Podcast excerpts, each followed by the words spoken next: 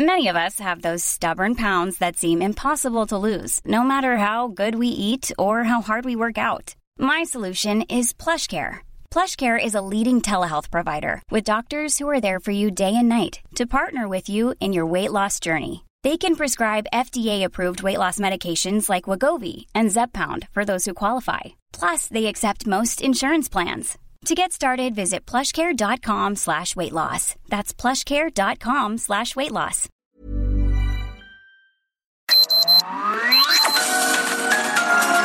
Heraldo Media Group presenta Sergio Sarmiento y Lupita Juárez. Información veraz y oportuna con un toque personal y humano.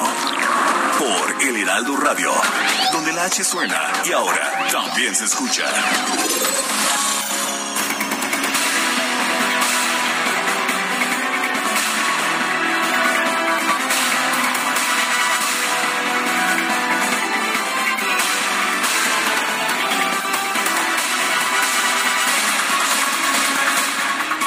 Gobierno de la Ciudad de México anunció que marcharon alrededor de 75 mil mujeres en la Ciudad de México. Esto el día de ayer, en el Día Internacional de la Mujer. La manifestación fue en buena medida pacífica, si bien hubo algunos conatos de violencia, algunos uh, lesionados. Y bueno, pues las, las manifestantes principalmente eran mujeres, pidieron erradicar los feminicidios y las desapariciones, exigieron también igualdad sustantiva en los centros laborales, un alto a la impunidad y justicia para las víctimas de agresiones, de abusos sexuales y de violaciones. Estas mujeres decían cuántas vidas más se necesitan para reconocer que en nuestro país hay un problema gravísimo de feminicidios, de desaparecidas y otras formas de injusticia. Eh, al culminar la movilización en el Zócalo Capitalino, Araceli Osorio, madre de Lesbi, esta mujer que fue pues asesinada, señaló que a través de las instituciones continúan las largas cadenas de impunidad que han permitido que más del 90% de los feminicidas permanezcan en las calles sin un castigo. El uh, Martí Batres, el uh, secretario de Gobierno de la Ciudad de México, reportó que 25 personas requirieron atención médica durante la marcha del 8 de marzo. De ellas, tres ameritaron traslado a hospitales. Una policía fue herida en el rostro con un arma punzo cortante y dos manifestantes embosados tumbaron la estructura de vidrio del metro Hidalgo. Hubo también otros, uh, hubo pintas, hubo algunos ataques a tiendas, eh, comercios y también uh, las manifestantes tiraron una, pues un arbotante de alumbrado público allá en el Zócalo. Pero dentro de todo, y en comparación con manifestaciones de años anteriores, esta fue pues en buena medida pacífica. Son las 7 de la mañana con dos minutos de este miércoles 9 de marzo de 2022. Yo soy Sergio Sarmiento y quiero darle a usted la más cordial bienvenida a El Heraldo Radio.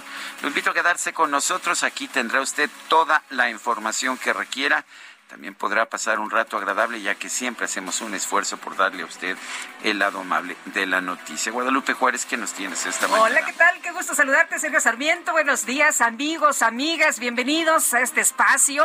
Y bueno, eh, les eh, quiero saludar con el gusto de siempre, parte de todo este equipo que trabaja todos los días para que ustedes estén bien enterados. Bueno, pues eh, varios momentos eh, muy conmovedores el día de ayer. Flores a, las policías por parte de las manifestantes, estos abrazos que hubo por ahí a la autoridad este momento conmovedor donde un señor dice eh, no me olviden y trae portando la fotografía de su hija, se le acercan muchas mujeres y bueno, pues es un intercambio de recuerdos y de experiencias, la situación pues el día de ayer totalmente distinta a la que habían pintado las autoridades de esta extrema violencia terrible, lo que vimos fue otra cosa, qué bueno. Y también pues este momento en que las policías, un grupo de ellas se integra a la manifestación, no nada más pasan, sino que corean algunas consignas, se integran a esta movilización de mujeres. Y bueno, vamos a tener todos los detalles, por supuesto, de esta marcha el día de ayer aquí en la Ciudad de México y en otras partes de la República.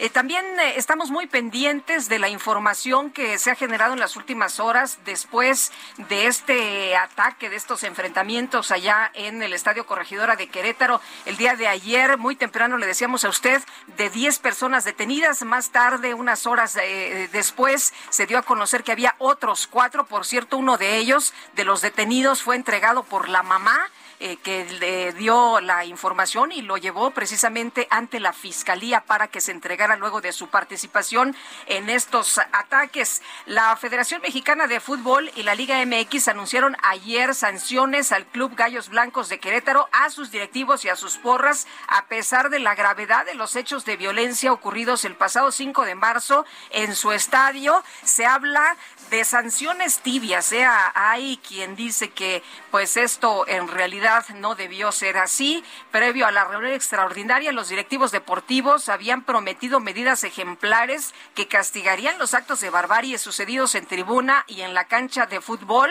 Al final, los dueños de los equipos de la primera división acordaron que el equipo de los Gallos Blancos conservara su plaza y tuviera un veto temporal a las barras que ya tenían pues estos antecedentes graves de violencia el pasado 5 de marzo. Ahí estaban los espectadores y bueno, pues los, eh, los eh, riesgos que todos vimos, eh, incluso eh, pues de que algunos perdieran la vida. Ahí había niños, había mujeres, en fin, pues eh, fanáticos, ¿no? La gente estaba ahí, muchos de ellos eh, recibieron estas agresiones directas, tremendas. Hubo varios heridos, como usted sabe, 26 personas hospitalizadas. Uno de los lesionados, pues perdió un ojo.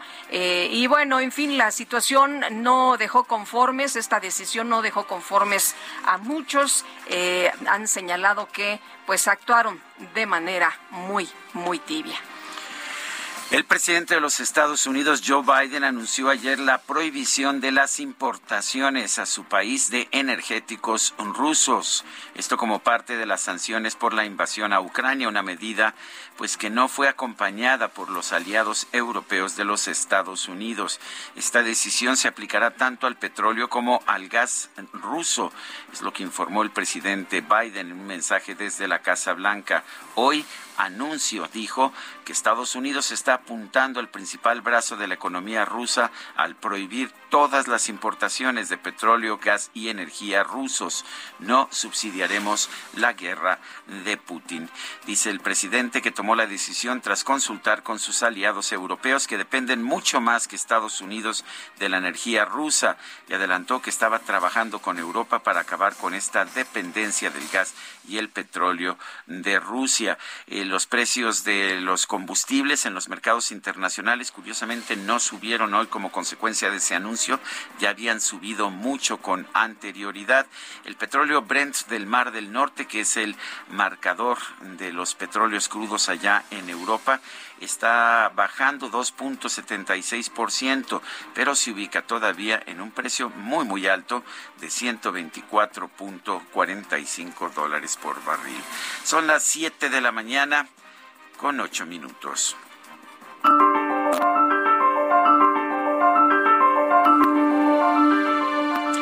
Bueno, ahí vamos a la frase del día. Es de la poeta rusa Ana Akhmatova. Esta mujer está enferma hasta la médula. Esta mujer está completamente sola, con el marido muerto y el hijo distante en prisión. Rueguen por mí, rueguen. Ana Akhmatova.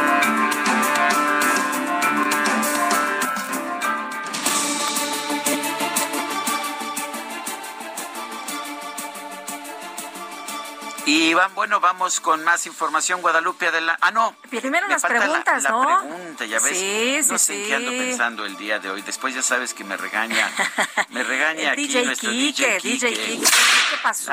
¿Qué pasó? Las preguntas. Por supuesto, nos gusta. A ver, venga de ahí, venga de ahí. Ayer preguntamos, ¿ha sabido el gobierno de AMLO atender los reclamos del movimiento feminista? Nos dijo que sí, 2.8%, que no, 95.8%. A medias. 1.4%, recibimos 6.373 participaciones. La que sigue, por favor. Claro que sí, perdón, mi querido DJ Kiki, andaba yo saltándome toda una sección. Te pasaste. Bueno, pues efectivamente. bueno, vamos a la pregunta de hoy que ya coloqué en mi cuenta personal de Twitter. Eh, mi cuenta es arroba Sergio Sarmiento y la pregunta es, ¿te acuerdas Guadalupe de aquella frase de Irma Heréndira Sandoval, entonces secretaria de la Función Pública, de que López Obrador era el presidente más feminista de todos? Sí, cómo no. Bueno, pues la pregunta es, ¿piensa usted que AMLO es un presidente feminista? Nos dice que sí, 3.6%, que no, 95%, a medias, 1.4%, entre quienes responden con eh, pues con mensajes. Hay muchos que dicen, bueno, es el único que ha tenido un gabinete paritario con igualdad de hombres y mujeres. Pero bueno, ahí está, mucha gente dice que no. Son las 7 con 10 minutos. Las destacadas del Heraldo de México. ¿Qué tenemos, DJ? Rápidamente.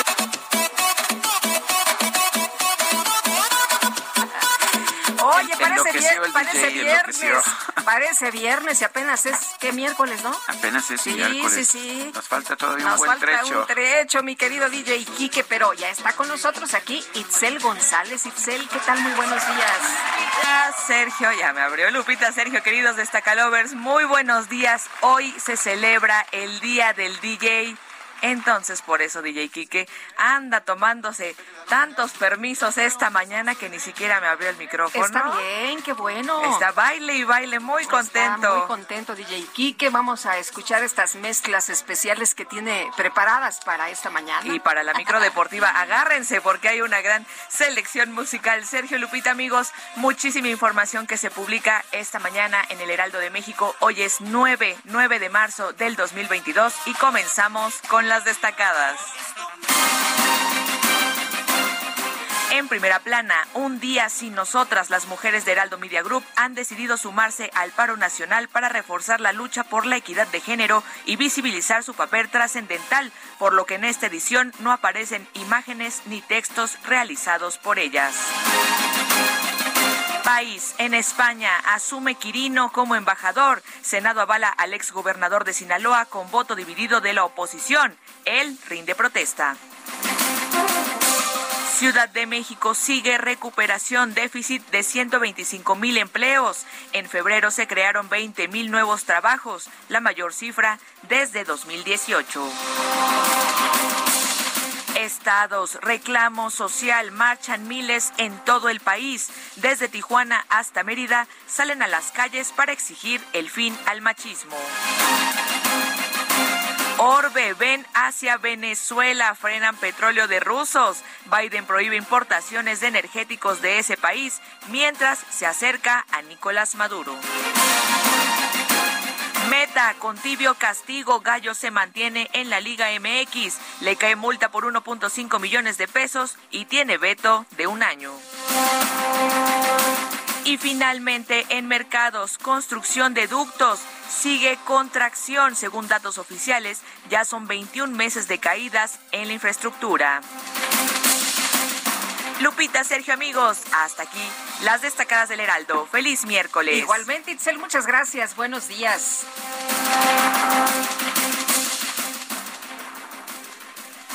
Son las 7 con 13 minutos.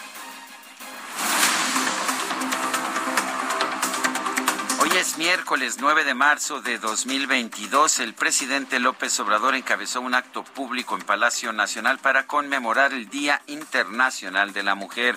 El mandatario reiteró su compromiso de trabajar a favor de la igualdad económica y social para todas las mujeres.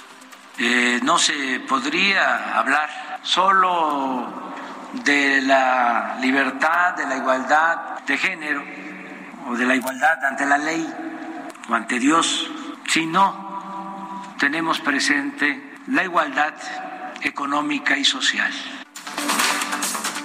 Bueno, a este evento acudieron funcionarias del Gabinete Federal, la gobernadora del Banco de México, Victoria Rodríguez, la titular de Inmujeres, Nadine Gassman, así como distintas gobernadoras y legisladoras de Morena, quienes expresaron su apoyo al presidente.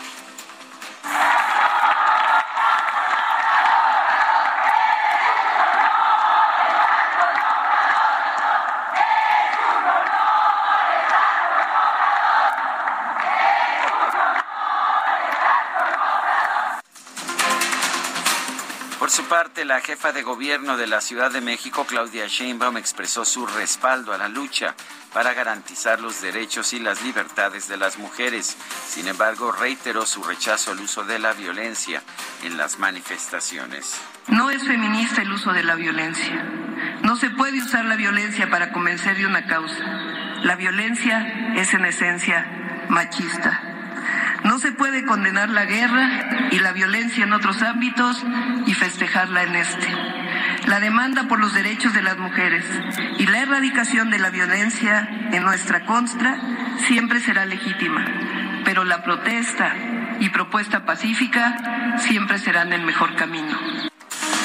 Bueno, se llevaron a cabo marchas y manifestaciones en todos los estados del país con motivo del Día Internacional de la Mujer. En la Ciudad de México se reportó la participación Escuche usted este dato, por lo menos 75 mil personas.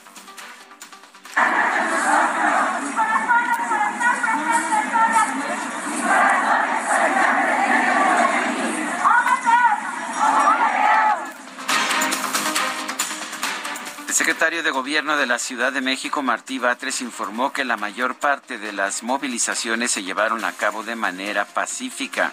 Sin embargo, las autoridades realizaron diversos operativos que permitieron inhibir al máximo la acción de los grupos violentos. Bueno, a través de Twitter, Martí Batres reportó la llegada de un grupo de hombres generadores de violencia, así los denominan, al final de la marcha de este 8M eh, para intentar derribar la valla que protege al Palacio Nacional. La valla, las vallas, había un montón. Primero estas rompeolas que son así como eh, sólidas de tres metros y después había un grupo de elementos con eh, sus escudos y después había otras vallas y después atrás de las vallas otras vallas y atrás de las otras vallas elementos con más pues escudos escudos y atrás de estos elementos con escudos había otros elementos con escudos. Así, así estuvo el día de ayer de protegido Palacio Nacional. A través de Twitter eh, se reportó allá en la Ciudad de México, lo reportó el secretario de Gobierno Martí Batres, la llegada de un grupo de hombres eh, generadores. Bueno, esto ya lo ya lo habíamos uh, ya lo habíamos señalado, sí. Marcela Figueroa, subsecretaria de Desarrollo Institucional de la Secretaría de Seguridad Ciudadana, informó que a las manifestantes se les retiraron 293 objetos peligrosos como martillos, tubos, cinceles, bengalas, palos de madera y herramientas diversas. Policía capitalina reportó un saldo de 12 personas lesionadas, nueve civiles y tres policías, incluyendo una agente que requirió traslado hospitalario por una herida de picayelo en el pómulo y dos mujeres que resultaron heridas al derribar una estructura de cristal en el metro Hidalgo. Integrantes del colectivo Mujeres en Resistencia Pacífica regalaron flores a las mujeres policía que resguardaban la marcha. También un grupo de elementos femeninos de la policía capitalina se unió a la movilización.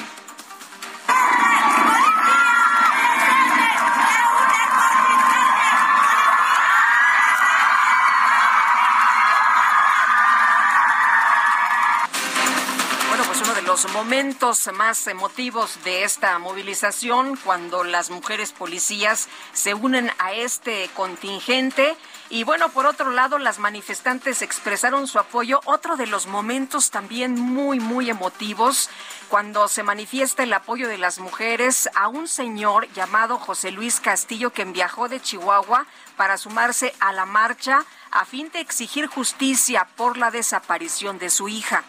Por eso no me sumé a su marcha separatista. Por eso, en respeto a ustedes, no me sumé a ella.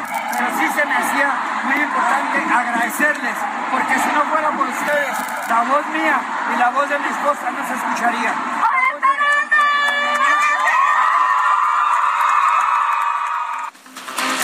Pues sí, en esta marcha lo que se exige es justicia y hay que recordar que hay miles de mujeres que pues siguen siendo buscadas por sus familiares. En Morelia, Michoacán, durante la manifestación por el Día Internacional de la Mujer se registraron destrozos en comercios del centro histórico. La Policía Estatal disolvió la movilización con gases lacrimógenos y detuvo a varias manifestantes.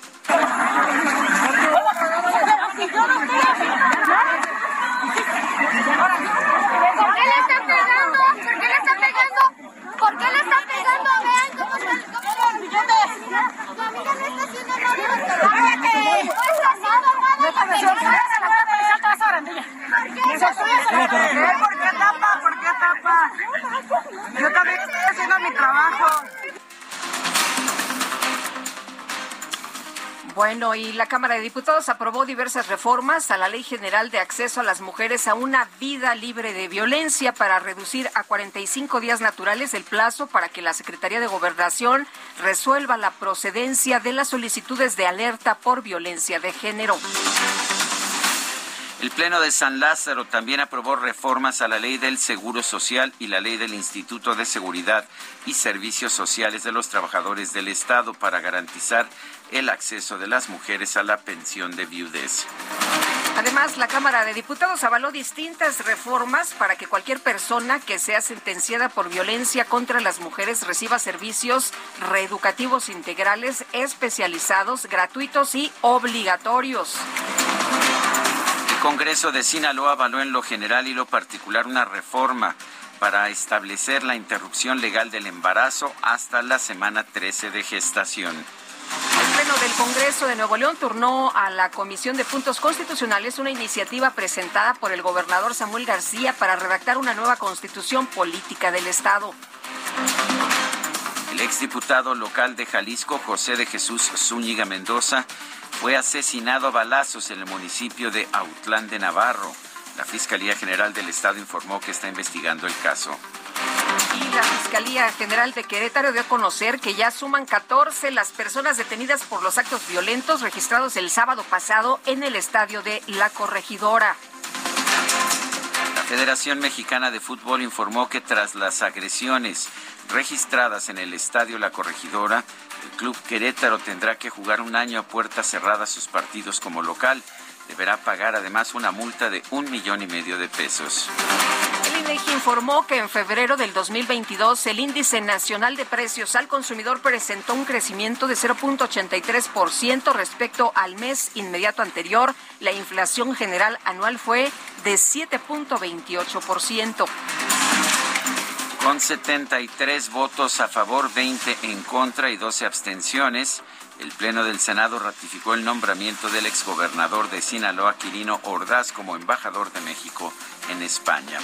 Y el senador del PAN, Damián Cepeda, denunció que el presidente López Obrador busca separar a la oposición al proponer a los exgobernadores como representantes de México en el extranjero. Esta es una jugada política del presidente López Obrador para desarticular a la oposición en México. No estamos aquí por méritos de nadie. No se ganó su nombramiento nadie por ser un extraordinario funcionario público. Por favor, hombre, pues en qué país viven. Son nombramientos políticos que está haciendo el presidente en un juego de ajedrez burlándose de la oposición. La edición 2022 de la evaluación de amenazas alrededor del mundo, las 17 principales agencias de inteligencia de los Estados Unidos advirtieron que en México las organizaciones criminales utilizan las ganancias del tráfico de drogas para influir en los procesos electorales. El presidente de los Estados Unidos, Joe Biden, anunció la prohibición de las importaciones de petróleo y gas rusos. Por su parte, la Comisión Europea presentó un plan para reducir la dependencia del bloque al gas de Rusia. El presidente de China, Xi Jinping, sostuvo una reunión virtual con su homólogo de Francia, Emmanuel Macron, y con el canciller de Alemania, Olaf Scholz. El mandatario chino criticó las sanciones impuestas a Rusia al considerar que son dañinas para todas las partes. El Banco Central de Rusia informó que desde este miércoles suspenderá la venta de divisas extranjeras hasta el próximo 9 de septiembre. El presidente de Ucrania, Volodymyr Zelensky, denunció que los líderes de Occidente son corresponsables de las muertes en su país por no cumplir sus promesas de entregar aviones para combatir a Rusia.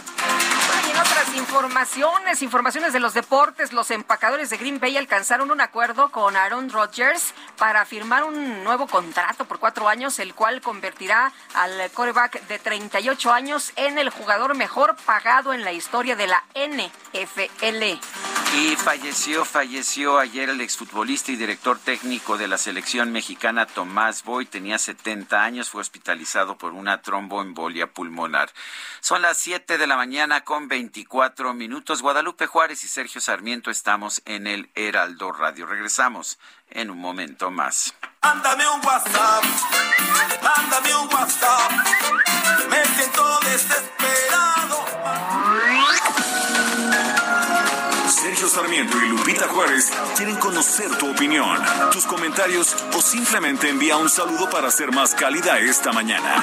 Envía tus mensajes al WhatsApp 5520 109647.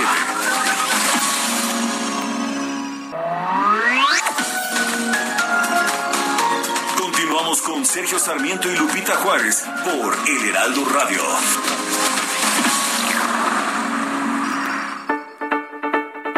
Día como hoy de 1902 nació en Jalisco el ingeniero y arquitecto Luis Barragán. Su trabajo como arquitecto le valió el reconocimiento internacional por su investigación de costumbres y tradiciones. Fue el primer arquitecto latino en ganar el premio Pritzker en 1980. Entre sus materiales predilectos estaban el estuco, el adobe, la madera o incluso el agua.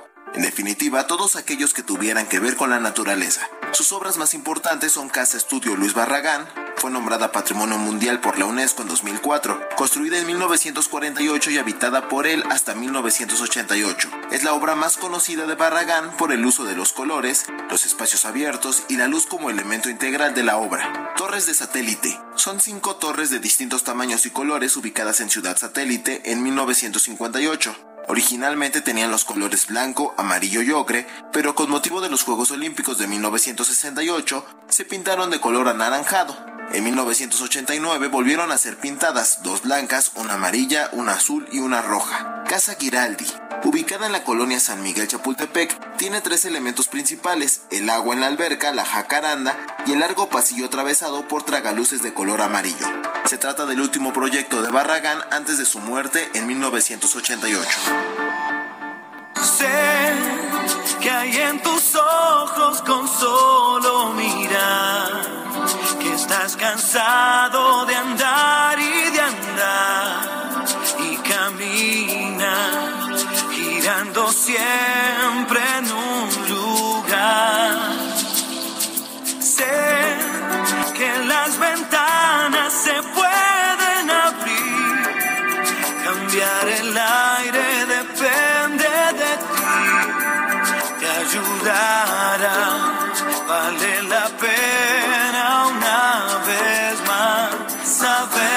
se puede, querer que se pueda, quitarse los miedos, sacarlos afuera, pintarse la cara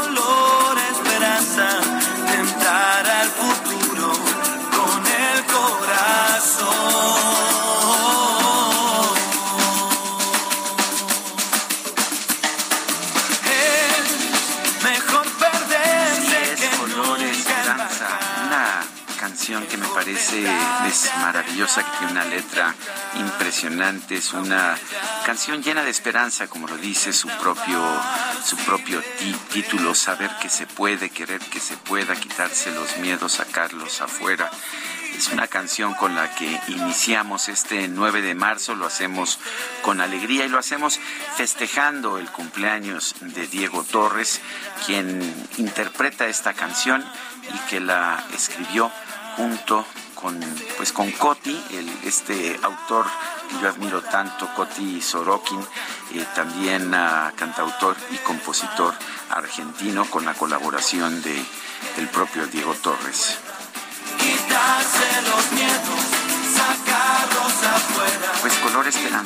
Quitarse los miedos, sacarlos afuera. Qué buenas frases tiene esta canción, Sergio, de Color Esperanza. Y Color Esperanza, pues eh, nos ayuda, ¿no? Nos ayuda a motivarnos a pensar que las cosas pueden ser mejor, que, por ejemplo, en el caso de las mujeres, Sergio, algún día terminará esta violencia brutal que se sufre en diferentes ámbitos, que no te deja ni siquiera pensar que puedes caminar sola en una calle, ¿no? Ni de día ni de noche. Vale más poder brillar. Solo Quiero agradecer a todo el equipo de, este programa del Heraldo Radio de Sergio y Lupita, si llamamos informalmente a este programa por estar aquí, por apoyarnos. Lupita viene de morado, eh, el mensaje está claro. Nosotros sí queremos trabajar, nosotros queremos también visibilizar a las mujeres y lo hacemos cotidianamente con nuestro trabajo en un equipo de trabajo que es pues mayoritariamente de mujeres. Y eso me da un gusto enorme, enorme. La verdad es que no hubiéramos podido salir al aire sin ellas. Gracias, gracias a todas, a Itzel, a Carla, a Fernanda, a Angelina. Gracias por estar con nosotros. Y también los hombres que le vamos a hacer. El DJ Kike vino también. Este no vino de morado, pero vino de rojo. Creo que siempre viene de rojo, ¿verdad? Sí, le gusta, es que es color de fuego. Tenemos grandes compañeros. La verdad es que Sergio, en la Ángel lucha. también, Ángel está aquí trabajando, sí. eh, no, Adriancita, no, bueno, estamos de, de lujo como siempre con todo el equipo completo. Tenemos, decía, grandes compañeros. Y de eso se trata, ¿no? De eso se trata lo que las mujeres han estado buscando durante años, de que haya igualdad sin importar el género. Eso es lo que se busca. Bueno, aquí la que pega de machetazos es Itzel y la que pega de tablazos es Carla. O sea que está muy claro. Tenemos mensajes de nuestro público. Pues vamos rapidito con ellos y nos dice una persona que nos escucha como siempre desde Zumpango. Soy Eduardo Ramos. Muchos saludos, muchas gracias, don Eduardo. Nos dice Manuel Román, Sergio y Lupita, me pregunto si solo quedará así el asunto de las barras en México. Todas son iguales y deben ser eliminadas por completo del fútbol, ya que la familia desea ver un buen partido de fútbol, pero con ese antecedente ya nadie llevará a sus niños a un estadio. Se deben cortar de raíz o los dueños de equipos pensar en otro negocio. Y nos eh, comenta una persona que no nos pone su nombre, tener un gabinete con solo hombres o mujeres no sirve de nada si solo existe una sola voluntad. Son elementos de decoración en el gabinete. Qué fuerte lo que nos dice esta persona. Eh, muchas veces eh, el periódico El Heraldo, y nosotros somos parte del Heraldo Media Group, que publica también El Heraldo de México, ofrece sutiles o a veces no tan sutiles editorializaciones en sus portadas, en su diseño, en sus decisiones editoriales. Hoy tenemos una portada muy especial del Heraldo de México, hashtag Un día sin nosotras, dice las mujeres de Heraldo Media Group han decidido sumarse al paro y si usted en el interior hay muchos huecos, eh, columnas que no aparecen, que está el blanco, fotos que pues en que no se alcanzan a ver los rostros. Fotos en las que se retiran las mujeres, solamente se ven las siluetas. Sergio, es impresionante ver el periódico el día de hoy y no ver estas plumas, ver simplemente los espacios vacíos. Andrea Merlos es directora del Heraldo Televisión. Andrea, cuéntanos un poco de esta decisión del Heraldo de México. Lupita, Sergio, buen día. Buenos gracias días. por la oportunidad, gracias por la invitación. Y pues la verdad es que para nosotros eh, siempre el 9 de marzo es de hace dos años que nació la primera convocatoria que ustedes la recordarán, la primera convocatoria masiva, porque todo el movimiento de mujeres ha ido pues cuesta arriba, ¿no? Ha ido a- evolucionando, avanzando, sensibilizando a todos los actores y este movimiento también llegó a Heraldo Media Group y la verdad es que para nosotros ha sido un orgullo y ha sido una apuesta sumarnos a todos estos movimientos y poder colaborar como un medio de comunicación para decirle a la gente miren en este caso hoy con el eh, con la versión impresa con el periódico miren lo que sería un, un mundo sin mujeres no y, y y hago este concepto del mundo porque en realidad no solo es que sean nuestras compañeras, es que queremos que sea esta imagen de lo fuerte que es que nosotros no, no visualicemos y no le demos relevancia a las mujeres porque es una de las quejas mayores a veces, Sergio Lupita, eh, que las mujeres hacen muchos esfuerzos y hacen mucho trabajo y a veces no se les ve, pues ahora queremos que se noten los espacios en donde había una mujer y hoy no está, y entonces no hay una columna de nuestra querida Marta Naya, de Adriana Zarur, tampoco hay columnas en, en Escaparache, que es nuestro suplemento del Día de Turismo, en donde fue bien difícil separar a todas las mujeres porque ayer pues se aprovecha naturalmente por el día para que el presidente esté con mujeres, para que los gobernadores estén con mujeres y entonces nos ponemos solos. Oye, Andrea, la foto del presidente, la foto del presidente fue bastante inusitada, la foto que, en que estaba pues en una reunión llena de mujeres con un colado. Cuéntanos de esa foto. Así es, porque además este es un cliché a veces, ¿no, Sergio? Que el 8 de marzo todos eh, pretenden eh, justificar el día rodeado de mujeres y pues nosotros en Aldo Media Group lo que hacemos es quitar a las mujeres. Porque, Oye, pero es impactante esto eh, eh, que, que, se ve hoy en el periódico, o que no se ve en el periódico, no las columnistas ni las articulistas, pero no nada más ellas, sino las mujeres de todas las fotografías, eh, nada más se ven las, las siluetas, y eso, Andrea, es muy impactante, desaparecen las mujeres. Así es, queremos que así sea, Lupita tampoco están nuestras reporteras, nuestras fotógrafas, ¿no? Tenemos toda una serie de, de mujeres, porque Heraldo Media Group es un grupo bastante eh, abierto al tema de género, digamos que lo hemos debatido mucho internamente y ustedes han sido parte de eso. Nosotros celebramos mucho el talento y en eso tratamos de ver a, las, a los hombres y a las mujeres como personas. Es un avance que parece bobo y parece simple, pero nos ha costado muchísimo trabajo a todos los medios, este, Sergio Lupita, y ustedes lo saben perfecto, avanzar en, en, que el trato es de seres humanos, es de personas, no de género, no de hombres y mujeres.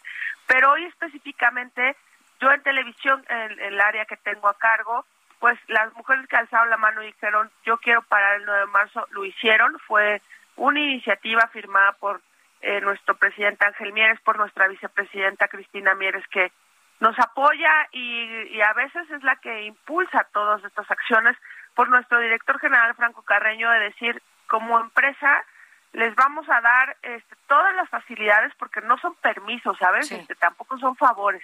Vamos a hacer las facilidades sí empresariales, laborales, naturales de pertenecer a una empresa para que quienes quieran parar paren y lo mismo se decidió. Y, eso es muy importante, ¿no, Andrea? Porque es eh, eh, empoderar a la mujer y que cada quien tome su decisión.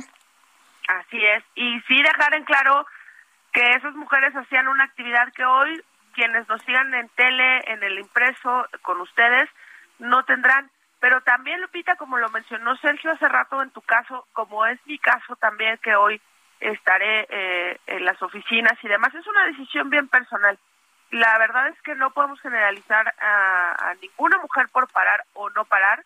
Nosotros tenemos, eh, digamos que nuestros objetivos, cada quien tiene sus conclusiones internas de cómo aportar un granito de arena, pero sin, sin duda alguna es bien relevante. Yo hace dos años no fui a trabajar, este, Lupita, antes de la pandemia, porque se recordarán que fue como lo último que pasó, ¿no? Antes de, de irnos a nuestras casas.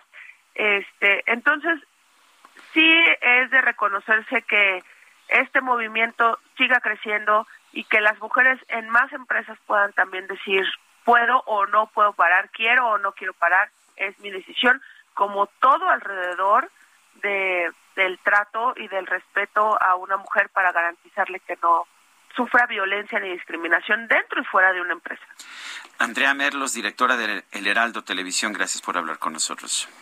Gracias a ti, Sergio. Saludos, Lupita. Gracias. Y bueno, durante las movilizaciones por el Día Internacional de la Mujer en la Ciudad de México se registró un total de 75 mil asistentes, bueno, es lo que se calcula, y 40 atenciones del ERUM. Carlos Navarro, cuéntanos, muy buenos días. Buenos días, Sergio Lupita. Les saludo con gusto a ustedes al auditorio y les comento que el saldo de las movilizaciones por el Día Internacional de la Mujer en la Ciudad de México fue reportado por las autoridades locales. 75 mil asistentes a la marcha, 40 atenciones del ERUM, así como traslados a hospitales y retiro de objetos peligrosos. En conferencia de prensa, el secretario de Gobierno Martí Batres y la subsecretaria de Desarrollo Institucional de la Secretaría de Seguridad Ciudadana, Marcela Figueroa, dieron los detalles. En este caso, Martí Batres reportó que algunos grupos traían artefactos como martillos, mazos, picos, sopletes, bombas molotov para causar desorden. Sin embargo, reconoció que la mayoría de las participantes participaron de manera pacífica. Escuchemos. Hemos tenido a lo largo de este día una manifestación muy numerosa de mujeres que se han expresado de manera pacífica. Eh, calculamos 75 mil asistentes a la manifestación del día de hoy, 8 de marzo, y la inmensa mayoría de mujeres se ha manifestado de manera pacífica en esta marcha. Por su parte, la subsecretaria Marcela Figueroa reveló que se retiraron un total de 293 objetos peligrosos, 53 martillos, 9 tubos, 12 cinceles, 140 bengalas, un litro de pintura, 22 palos de madera, dos, eh, dos pistolas para rociar pintura, dos herramientas diversas y un bastón policial mientras que el ERUM brindó 40 atenciones, principalmente deshidrataciones o golpes de calor. Sin embargo, ocho personas fueron trasladadas a hospitales de la Ciudad de México, de las cuales seis de ellas fueron policías. Una fue lastimada con un picayelo en la cara, otra con un golpe en la nariz, una lesionada con batazo en el abdomen, una más con contusión en la rodilla derecha, una con hiperglucemia y la última por intoxicación, mientras que las dos civiles fueron las manifestantes que se encontraban en la estación del Metro Hidalgo donde colapsó una, una estructura de cristal. Escuchemos.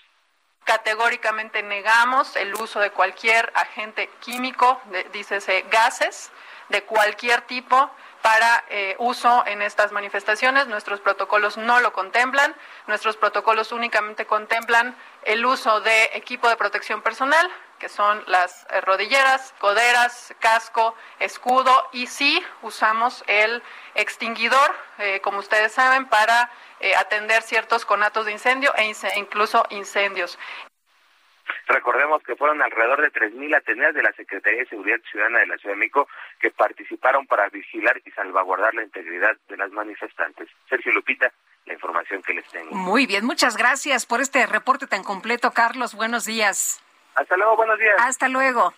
Un grupo de manifestantes ayer regalaron flores a las mujeres policías que participaban en el operativo de seguridad del gobierno de la Ciudad de México. Renata Turrente es feminista, la tenemos en la línea telefónica. Renata, cuéntanos de esta decisión. ¿La tenían ya en mente? ¿Fue espontáneo? Eh, ¿Cuál fue la respuesta de las mujeres policías? Ay, muy buenos días y muchas gracias por el espacio y saludar a todo el auditorio también. Eh, pues no, sí nos organizamos, somos un grupo de, de compañeras eh, muy amplio, hay eh, compañeras incluso de, de, fuera de la Ciudad de México, eh, muchas de nosotras, o la gran mayoría de nosotras, simpatizantes del movimiento obradorista y habíamos estado un poco enojadas de que en otras marchas eh, se habían tornado un poco, la conversación se había tornado en en este bloque negro que había decidido eh, eh, violentar a algunas compañeras policías y pues recordar, queríamos recordar, queríamos solidarizarnos con ellas, porque el 8 de marzo es el Día de la Mujer Trabajadora y las policías son mujeres trabajadoras, son mujeres precarizadas en una estructura muy machista. Entonces quisimos hacer eh, este acto simbólico de solidaridad con ellas para eh, demostrar que eh, las, eh, ellas son parte de este movimiento y son parte de, son son sujetas políticas del feminismo y son eh, tienen que estar en medio de esta de esta lucha y en específico de esta marcha.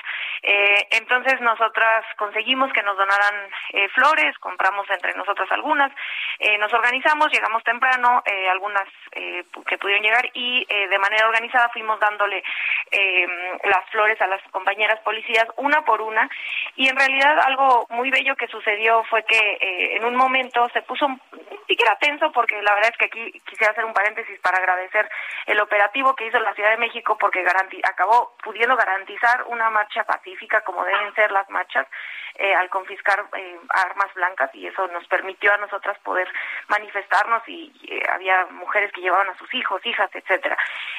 Y pasó el bloque negro, un, uno de, los de los grupos del bloque negro, eh, tratándose de acercar un poco a las policías, pero nosotras digamos que servimos de, intermediarias al dar flores, entonces estas flores simbólicamente detuvieron un posible ataque a las compañeras policías y eso nos, nos deja con muchísima satisfacción.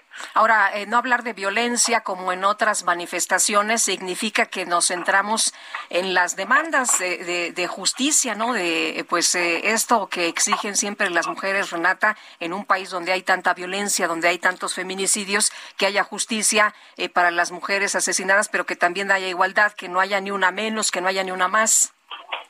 Ay, creo que pones el dedo en la llaga. Exactamente, justo eh, parte de la estrategia eh, que nosotras pensamos, incluso en redes sociales que estuvimos eh, haciendo, convocando a, marchar de manera pacífica, era porque en realidad al inicio, eh, por allá de 2019, cuando el bloque negro eh, decide hacer eh, este, marchas eh, un poco, primero con, con pintas, con romper vidrios, eh, pero después sí que se empiezan a, tornar un poco, bueno, no un poco, mucho violentas, pues entendemos que al, al, mero principio, si bien no simpatizamos con, con ese tipo de manifestación, creemos en la manifestación eh, pacífica, pero entendemos el, el, el, razonamiento detrás del al mero principio de decir, bueno, tenemos que romper algo o pintar algo para que la gente nos voltee a ver porque nadie está volteando a ver este tema de violencia contra las mujeres. Entonces, en un inicio entiendo que fue eh, parte estratégica del movimiento para que se volteara a ver. Pero una vez teniendo la atención, porque se tuvo, eh, eh, era contraproducente para el movimiento seguir escalando esa acción directa eh, e incluso llegar a actos violentos, porque eso crea animadversión eh, para el, el, público en general. Y entonces nosotras eh, tratamos de organizar con la, la consigna con la consigna de que nosotras marchábamos de manera pacífica por principio, porque éticamente creemos que es lo correcto, pero también por estrategia, porque a nadie, a nadie, a, bueno, sí a algunos grupos, pero definitivamente al movimiento feminista no le conviene eh, que estas manifestaciones se tornen violentas porque eso genera animadversión en el público y para cualquier movimiento social es eh, indispensable tener la opinión pública de su lado. Y aquí disculpen la bebé que sí, la traigo aquí. Al contrario, al contrario, más, pasar. más ternura nos da. Un fuerte abrazo a ti, Renata Turren y a tu bebé.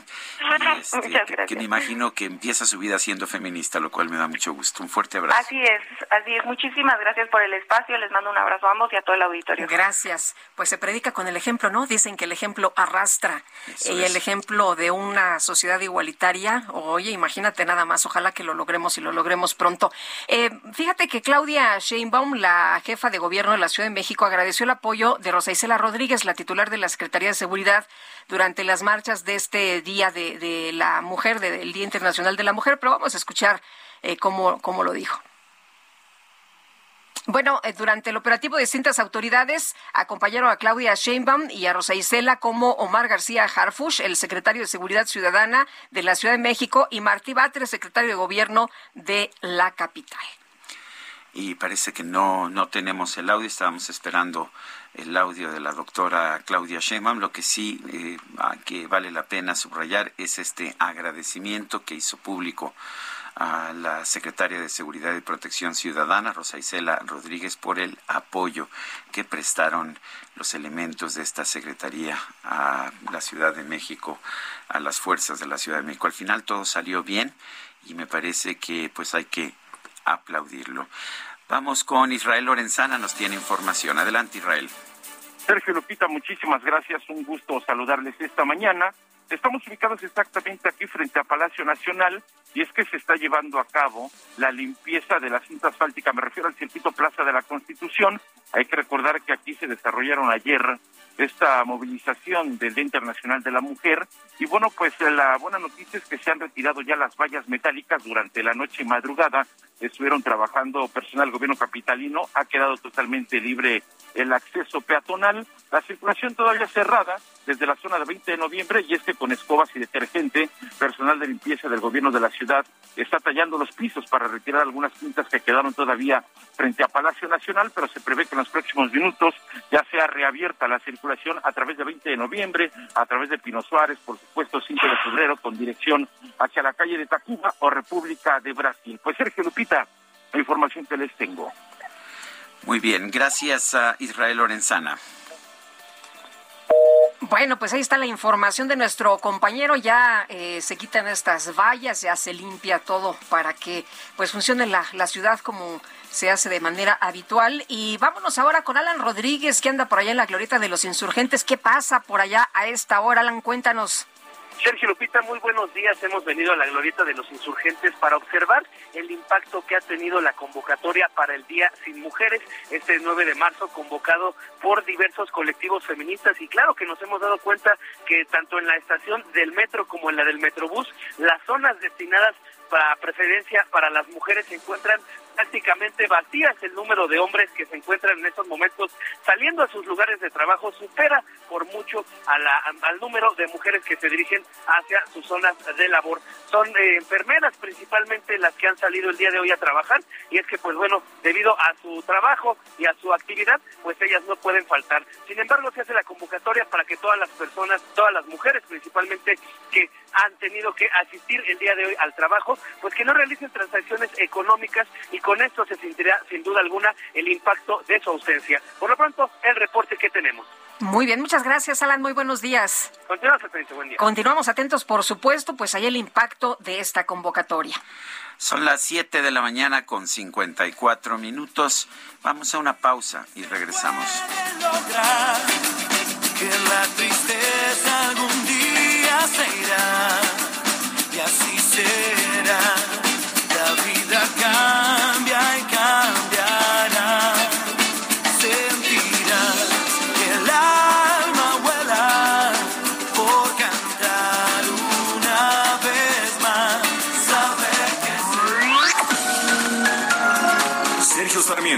Lupita Juárez quieren conocer tu opinión, tus comentarios o simplemente envía un saludo para ser más cálida esta mañana.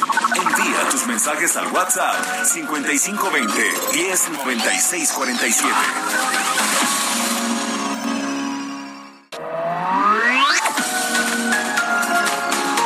Continuamos con Sergio Sarmiento y Lupita Juárez por El Heraldo Radio.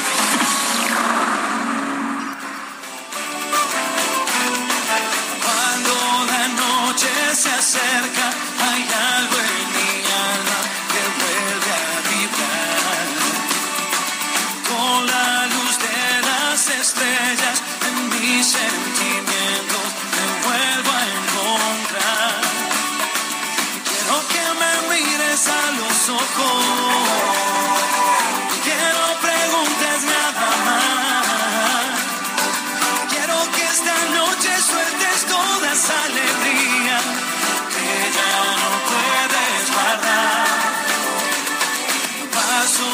Horas fumando, oyendo en el viento la misma canción.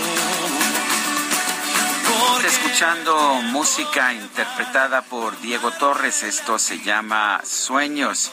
Y aquí lo acompaña Julieta Venegas. Todavía no la escucho, ¿verdad? Todavía no ha salido, pero estamos atentos a la voz de Julieta Venegas, la cantante tijuanense. Quiero que esta noche sueltes toda esa alegría que ya no puedes guardar. Hoy es cumpleaños de Diego Torres. Tuvimos la oportunidad de platicar con él en algunas ocasiones. eh, un cuate bien tranquilo, súper sencillo, muy amable. La verdad de las cosas es que una persona, como dicen ahora, con muy buena vibra. Y yo no sé cuándo montaron esta coreografía. Aquí lo sé, yo no la vi, estaba yo este ¿No la viste? distraído, No, bueno. No, no, bueno, bueno, bueno, yo no sé, la verdad, estaban Aquí, así entre estar checando, ya sabes, este, las pantallas, Sí, la sí, conferencia de prensa de las mañanas, lo que pasa en mensajes, Ucrania. WhatsApp, Twitter. Bueno, y pues entonces a veces me olvida el ventanal donde está el espectáculo. Ahí está Julieta Venegas. que me mires a los ojos. Tenemos mensajes de nuestro público. Nos dice Rodolfo Contreras desde Querétaro, productivo miércoles, el presidente más feminista, vaya descaro. Bueno, él no se autonombró el más feminista. Fue Irma Aréndira Sandoval, ¿Se quien era usted? entonces su secretaria de, de la función, pública. Ella era su secretaria y bueno, yo me imagino que por quedar bien o a lo mejor se sentía muy a gusto, muy contenta y por eso eh, así así lo lo denominó, ¿no? Como el presidente más feminista. Bueno, también eh, él, se considera, ahora sí, él dice que es el presidente más humanista. Pero bueno, eso es lo que nos dice Rodolfo Contreras desde Querétaro. Dice otra persona, me hubiera gustado que la estación de noticiero que admiro hubiera difundido el 9 de marzo de un día sin mujeres, ya que muchas mujeres como yo no participamos en este movimiento, pues nunca lo escuché de ningún medio oficial. Surgió a través de redes sociales, fue una convocatoria como muchas que nacen en redes sociales, se acordará usted a lo largo de todos estos años, así han nacido estas convocatorias y estos movimientos. Y bueno, pues eh, nosotros aquí en el Heraldo Media Group también se está replicando y muchas de nuestras compañeras la decidieron... Empresa, La empresa decidió otorgar la libertad a cada una de las mujeres para decidir si venían o no a trabajar este 9 de marzo y en el periódico impreso de hoy no aparecen las columnas de mujeres, no aparecen los artículos firmados por mujeres tampoco. Ni fotografías, de, mujeres. de mujeres. Oye, nos dice Francisco, buenos días, Sergio Lupita, aunque me critiquen, no, no lo tenemos por qué criticar, aquí respetamos sus puntos de vista y sus opiniones, por supuesto, podemos estar de acuerdo o no. Eh, dice que Ucrania hizo mal en entregar sus armas nucleares a los rusos, son un elemento de persecución. Un fuerte abrazo. Son las 8 de la mañana con cuatro minutos. Vámonos al clima. El pronóstico del tiempo. Sergio Sarmiento y Lupita Juárez. Patricia López, meteoróloga del Servicio Meteorológico Nacional de la Conagua. ¿Qué información nos tienes esta mañana? Adelante. Buenos días, soy Lupita, los saludo con gusto a ustedes y a todos los que nos escuchan esta mañana para informarles acerca de las condiciones meteorológicas que se esperan durante este día. Les comento que el frente número 34 se localizará estacionario sobre el sureste mexicano y favorecerá lluvias y chubascos acompañados de descargas eléctricas en San Luis Potosí, Hidalgo, Puebla, Veracruz y Chiapas mientras que la masa de aire frío asociada originará viento de componente norte con rachas de 50 hasta 70 kilómetros por hora en las costas de Tamaulipas y Veracruz. También se están pronosticando vientos fuertes con posibles tolvaneras en la mesa del norte y la mesa central, incluido aquí el Valle de México. Les comento que se mantendrá también ambiente vespertino, cálido caluroso sobre gran parte de la República Mexicana. Por último, Sergio Lupita, en la Ciudad de México se pronostica cielos despejados y nubosidad dispersa durante el día. Eh, la lluvia, eh, no se espera lluvia y la temperatura máxima estimada es de 26 a 28 grados centígrados, mientras que la mínima para mañana al amanecer estará entre 11 y 13 grados centígrados. También se esperan rachas que podrían alcanzar los 50 kilómetros por hora. Eh, Sergio Lupita, este es el reporte meteorológico desde el Servicio Meteorológico Nacional. Regreso con ustedes. Patricia López, muchas gracias. Hasta luego. Hasta luego, muy buenos días. Ayer se dio a conocer muy temprano que había 10 personas detenidas en cateos simultáneos después de este pues enfrentamiento que se registró en el estadio de la Corregidora. Después se dio a conocer que hubo cuatro más, así que en total había 14 detenidos. Vamos a platicar con Mauricio Curi, gobernador de Querétaro, a quien saludamos como siempre con mucho gusto. Eh, Mauricio, ¿qué tal? Muy buenos días. Lupita, ¿cómo te va? Muy buenos días para ti, para Sergio. Muchas gracias. Gracias. Eh, pues preguntar cuál es la situación en estos momentos, cuántas personas detenidas se tienen y bueno, se hablaba de que incluso una mamá de uno de ellos fue y entregó a este, pues a esta persona que, que participó en estos hechos. ¿Cuántos detenidos hay hasta el momento y si van a seguir los cateos? Sí, por supuesto que siguen. En este momento hay 14 detenidos. había 26 órdenes de, órdenes de aprehensión, ya subieron dos más. En momento son 28 órdenes de aprehensión. Y efectivamente, fíjate que ayer estando yo platicando con el fiscal, nos avisan que una mamá llevó uno de los rijosos eh, y lo entregó y era efectivamente de los 26, de las 26 zonas de atención que teníamos el día de ayer. Y esto, de verdad, Lupita, sé que esto no es el fin, esto es el principio de todo lo que viene, porque como lo dije el domingo, esto va en serio, va contundente, va, va de veras, y porque no podemos permitir que Querétaro, que siempre ha sido un lugar de buenas noticias, pues ahora hayamos tenido esta terrible eh, tragedia, porque fue una tragedia, aunque no hubo muertos, y, entiendo que la gente luego pensaba que sí había muertos, yo vi los videos y eran y son espantosos, pero gracias a Dios no hay ningún muerto, pero aún así lo vemos como una terrible tragedia que no podemos permitir que vuelva a suceder. Mauricio, se dijo mucho que quizás había intervención de algunos miembros del crimen organizado. Quienes han sido detenidos son, pues son jóvenes porristas, son porros o son miembros del crimen organizado. Fíjate, Sergio, de los primeros 10 que ayer, que ayer que tuvimos, en la práctica que, que tuve con el fiscal, los 10 tienen un modo honesto de vivir, es decir, tienen trabajos lícitos.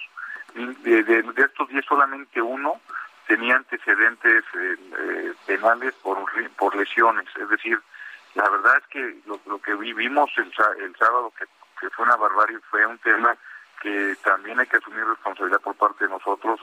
La empresa que, que, estaba dando el servicio, la empresa privada, no tenía ni la cantidad de elementos que debía tener, ni la capacidad que debía de tener, y al parecer todo inició en un pleito cercano entre dos porristas del Atlas y, de, los Gallos, donde un señor ya grande de Querétaro fue duramente lastimado por los porristas del Atlas, esta enciende todas las demás eh, porras de los Gallos, y la falta de preparación, por ejemplo, del señor que abrió la puerta en, eh, y que hizo que se metieran pues, todos los barristas locales, porque no aguantó la presión y que aparte del otro lado rompen los candados y se meten, pues eso hizo que se haya visto rebasado totalmente eh, el, servicio privado y también por parte de nosotros. Nunca debimos haber permitido que empezara el partido porque faltaba la mitad de los elementos de seguridad privada que debía de haber tenido la directiva de Gallos Blancos, pero en fin, esto es lo que pasó, al toro por los cuernos, a darle para adelante y decirles que verdaderamente esto no representa que Querétaro, Querétaro es un lugar de gente trabajadora, de gente tranquila, de gente honesta y de gente que queremos trabajar y vivir en paz. Eh, Mauricio, eh, en particular quisiera preguntarte sobre una persona detenida, Cuauhtémoc Galindo Cordero, quien eh, se ha mencionado que el pasado 5 de marzo estaba trabajando en una boda, que él es mesero, que esta persona, incluso eh, hay algunas fotografías y algunos eh, videos donde se ve a esta persona que está trabajando y se ven los horarios. ¿Esto ya se revisó? ¿Se tiene sí. ¿Sí? Sí, ¿Nos puedes con, contar, nos puedes compartir? Uh -huh. Uno de los delitos por los cuales estamos también acusando a la gente es por la apología del delito. Uh -huh. Este señor Cuauhtémoc estuvo incitando a la gente vía redes sociales para que vayan y que les pegaran a los barristas del Atlas. No, efectivamente, él no estuvo en los hechos, pero sí fue parte de los que incitaron a que hubiera una golpiza ese día. Y nosotros, como te dije, como viste el domingo, vamos por todos. Los que incitaron, los que golpearon, los que empezaron, de las dos partes y este señor efectivamente fue acusado por apología del delito aunque eh, será menor su, su pena también es una es un delito lo que estuvo haciendo ¿Cuáles serían las penas que buscaría la fiscalía para apología del delito y para los actos de agresión?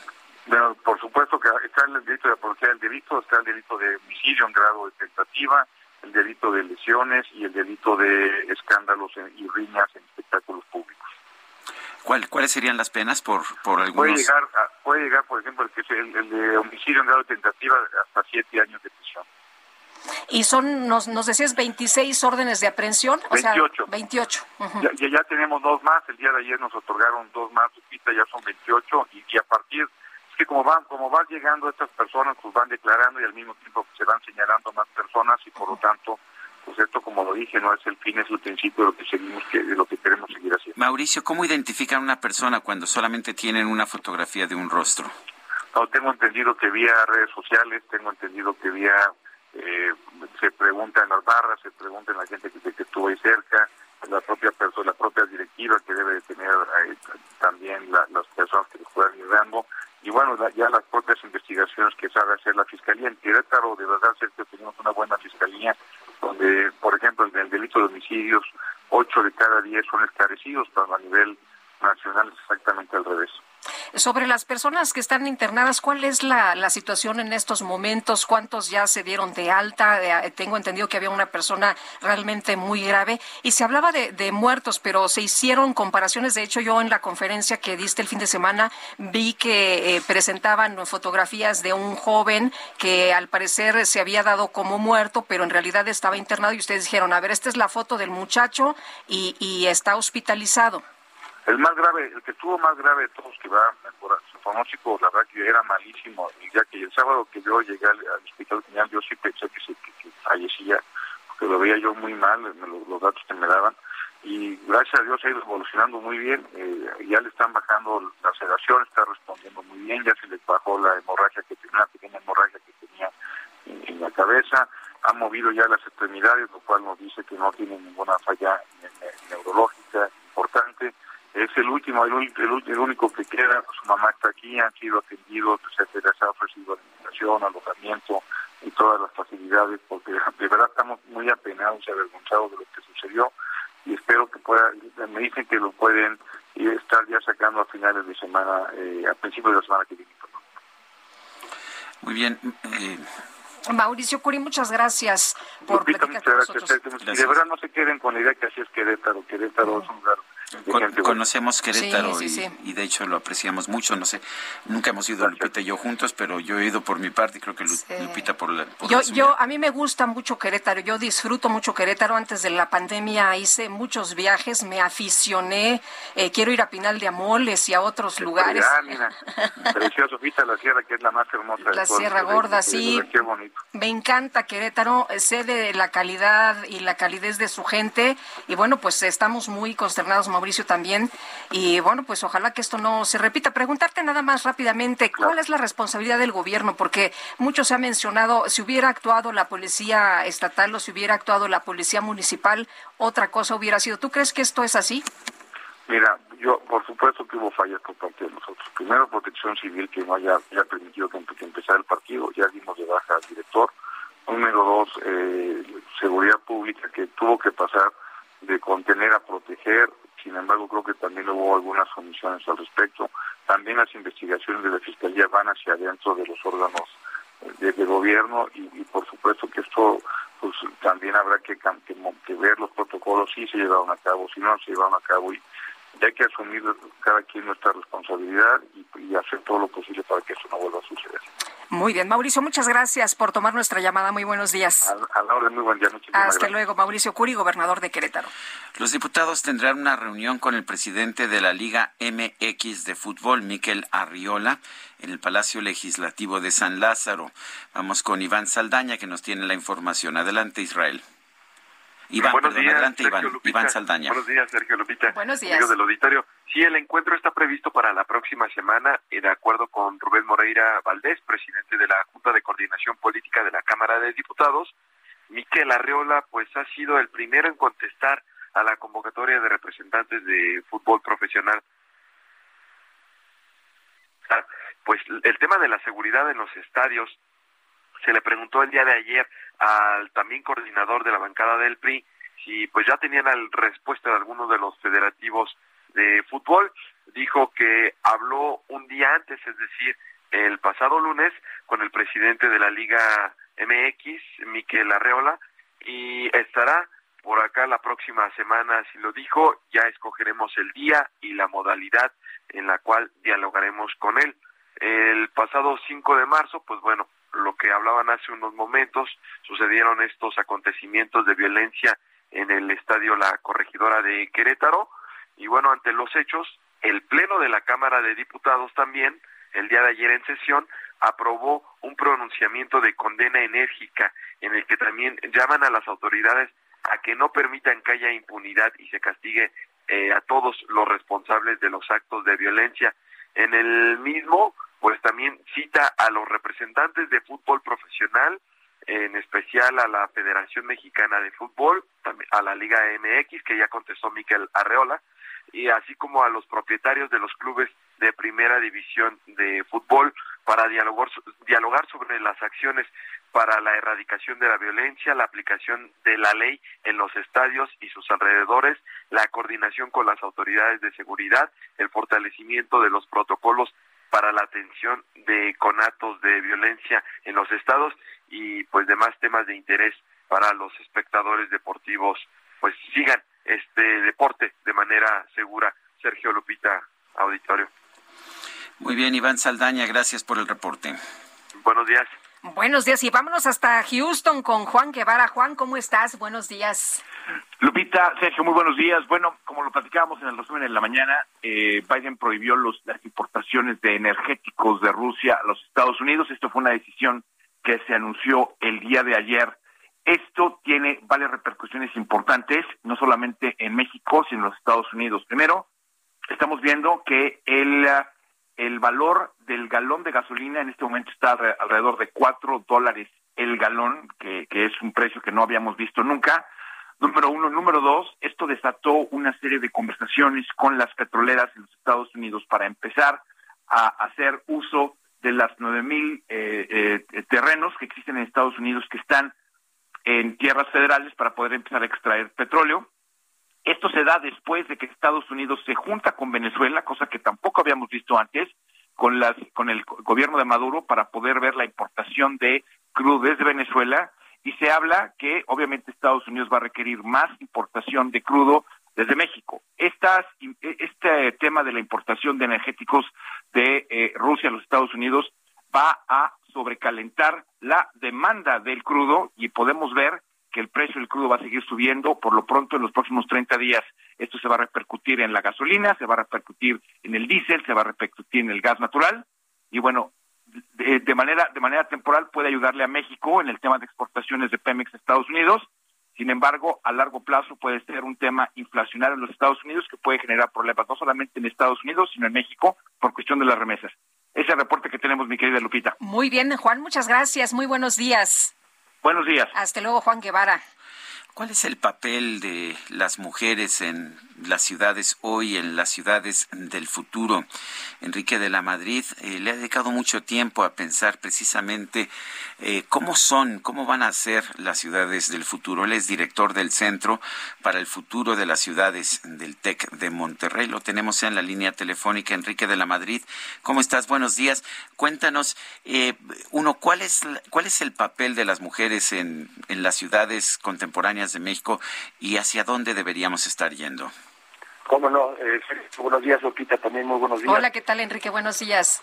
Muy buenos días. Bueno, primero hay que reconocer que, que las ciudades están todavía realmente hechas y pensadas por los hombres. Y, digamos algunos ejemplos, ¿no? Tienes, por ejemplo, la altura a la que tienen los tubos en los camiones, ¿no? Para el transporte público están pensados más en la, en la altura promedio de, de un hombre que de una mujer. O las mismas banquetas, el ancho de las banquetas en nuestras ciudades no están tomando en cuenta que son muchas veces las mujeres las que llevan a los hijos a las escuelas y pues no alcanza el tamaño de la banqueta. Las ciudades están pensadas todavía por los hombres e incluso el, mismo modelo, digamos, de producción, de, de, trabajo, ¿no? Están teniendo mucho la visión todavía del hombre. Entonces, un primero un reconocimiento es eso y que se necesita la participación activa en el diseño de las mujeres a la presencia de las mujeres en el diseño de las ciudades, porque hoy en día las ciudades están hechas sobre todo para hombres. Eh, un tema, por ejemplo, Sergio, un tema que, que a mí me interesa y que profundizaré, es esta idea de un sistema nacional de cuidados, porque a las mujeres se les sigue cargando desde muy pequeñas el de te toca cuidar al hermanito, a las mujeres también se les encarga el cuidado de los hijos, Vamos, hace un tiempo al presidente, ¿no? ¿Te acuerdas, Enrique, decir que pues las mujeres eran buenas cuidadoras? Que, digo, y sí son buenas cuidadoras, pero no es su función, ¿no? O sea, no debe ser su función, porque al final del día todos somos responsables, en este caso, del cuidado de la familia, de nuestros mayores. Entonces creo que sí necesitamos un sistema nacional de cuidados que libere a las mujeres de esos cuidados, que por cierto hoy nadie les paga, ¿no? Hay nadie se los compensa y que además les permite incorporarse al mercado laboral. Y la tercera, Sergio Lupita, que, que reflexiono, es que se puede hacer mucho más también en el mundo corporativo. En algunas entrevistas que he hecho para un programa que tengo de televisión, ocho de diez empresas en América Latina no cuentan con ninguna política de igualdad, por ejemplo, de compensación. No hay, ocho de cada diez empresas no tienen una política que hable de estos temas. Y tampoco tienen protocolos, por ejemplo, contra el tema del acoso y el hostigamiento. Entonces, creo que todavía hay una, una serie de acciones muy importantes que se deben llevar a cabo para mejorar la equidad entre hombres y mujeres. Enrique, em, el TEC de Monterrey se ha sumado a este paro nacional. La educación es muy importante, la educación es eh, fundamental, em, pero ¿desde dónde debe comenzar esto? ¿O en qué? ¿O en todos los terrenos? Porque pues eh, hemos hablado de la situación de violencia desde la casa, por ejemplo. Eh, yo creo que esa es la razón. A ver, pues ¿dónde nos empiezan a educar, por decirlo así, o a maleducar, pues en las casas, ¿no? En las familias. Y aquí también he ido metiendo poco al tema de, lo, de la primera infancia. Son los primeros cuatro o cinco años de vida de todo ser humano los que prácticamente determinan en gran medida quiénes y cómo vamos a ser. Nos tenemos que poner mucho foco al tema de la primera infancia, mucho al tema de la, de la educación desde la familia, Y por eso también, la verdad, hay que, es reprobable esta actitud, por ejemplo, esto que ocurrió de la cancelación del programa de, de las escuelas de tiempo completo, en fin, porque ahí también lo que te debería de reforzar los valores de la familia, te los debe de reforzar la escuela y la enseñanza. Y en eso también andamos, andamos muy mal. Entonces, es familia y escuela la que tienen que trabajar de la mano. Y después te digo, ya más adelante, pues si no fue suficiente, pues toda esta serie de políticas en las empresas, en el mercado laboral, que le den a las mujeres mucho más tranquilidad. A mí me parece ofensiva y de las de las de las actitudes más deplorables todo el tema del acoso sexual en las oficinas y el hostigamiento, donde las personas con un nivel jerárquico superior ponen verdaderamente en aprietos a las mujeres con insinuaciones o francamente con amenazas. Entonces, a mí me parecen esas actitudes verdaderamente deplorables. Bueno, pues uh, Enrique de la Madrid, director del Centro para el Futuro de las Ciudades del TEC de Monterrey, yo quiero agradecerte esta conversación. Sergio, muchas gracias. Lupita, muy buenos días. Hasta luego, buenos días. Bueno, eh, en otros temas, un tema pues relacionado de alguna forma. Ayer Sasha, Sasha Sokol, la pues cantante mexicana, dio a conocer un dramático mensaje eh, de Twitter en el que acusaba al productor Luis de Llano de haber abusado de ella cuando era niña, cuando tenía apenas 14 años y él tenía 39 años. Mientras mujeres en mi situación dijo no nos atrevamos a hablar con la verdad, seguirá habiendo hombres como Luis de Llano. Desde los 14 años quise creer que fui responsable de lo que pasó. Hoy comprendo que mi única responsabilidad fue guardar silencio. Eh, durante cuatro años eh, se mantuvieron una relación. Ella empezó a los 14 años. Son las 8 con 24 minutos. Regresamos.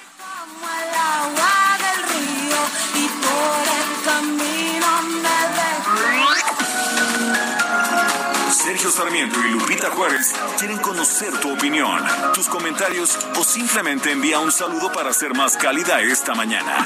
Envía tus mensajes al WhatsApp 5520 109647.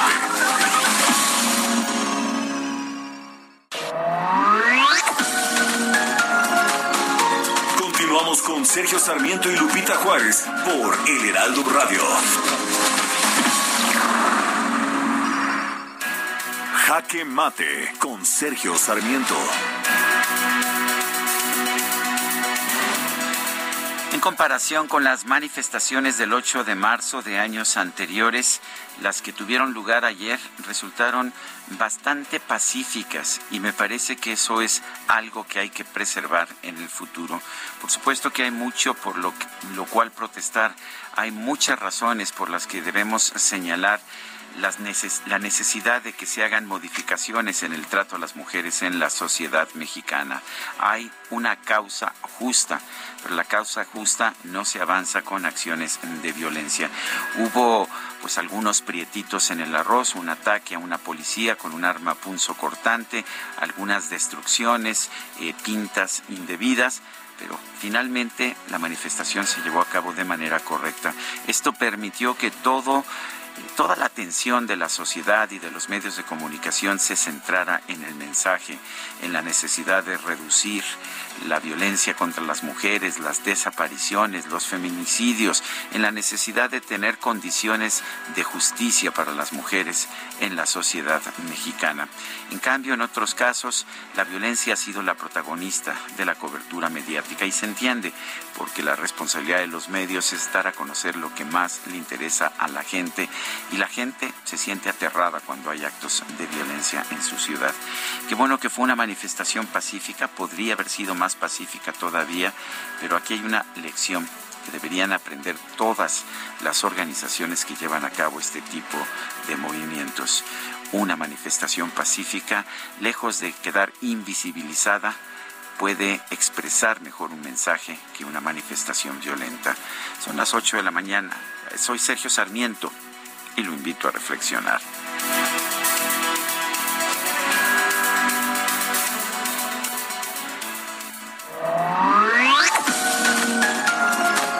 Sergio Sarmiento tu opinión es importante. Escríbele a Twitter en arroba Sergio Sarmiento. Hola amigos del Heraldo Radio. ¿Estabas esperando al momento perfecto para comprar tu vuelo? Pues déjame decirte que ese momento ya está aquí. Así es. Elige el destino de tus próximas vacaciones y aprovecha la venta azul de Aeroméxico con Citibanamex. Tienes del 7 al 16 de marzo de 2022 para pagar con tu tarjeta de crédito Citibanamex y obtener una mensualidad de reembolso en compras a 12 meses sin intereses. Consulta condiciones en citibanamex.com diagonal promociones. CAT 71.6% sin IVA. Cálculo 25 de noviembre de 2021. Vigencia al 25 de mayo de 2022. Buenos días, regresamos con ustedes, Sergio Sarmiento y Lupita Juárez. Buenos días, Sergio Lupita. Soy la señora Lolita de Camacho. Mi comentario es, si tanto honor es estar con Obrador, ¿por qué no es un honor estar con las mujeres? ¿Por qué no ir a la marcha? ¿Por qué no ir a la marcha cuando la mujer está pugnando porque ya no las maten, porque ya no las secuestren, porque ya no las violen? ¿Por qué no salieron a gritar parejo en lugar de gritar lo que gritaron las funcionarias? Es vergonzoso y triste darse cuenta que a pesar que son mujeres, madres, hermanas, esposas, y que afuera había eso, madres, hermanas y esposas desesperadas buscando justicia, ellas están gritando tonterías. Muchas gracias, les felicito y les agradezco sus comentarios, su análisis periodístico tan exacto. Los quiero mucho, los felicito. Gracias.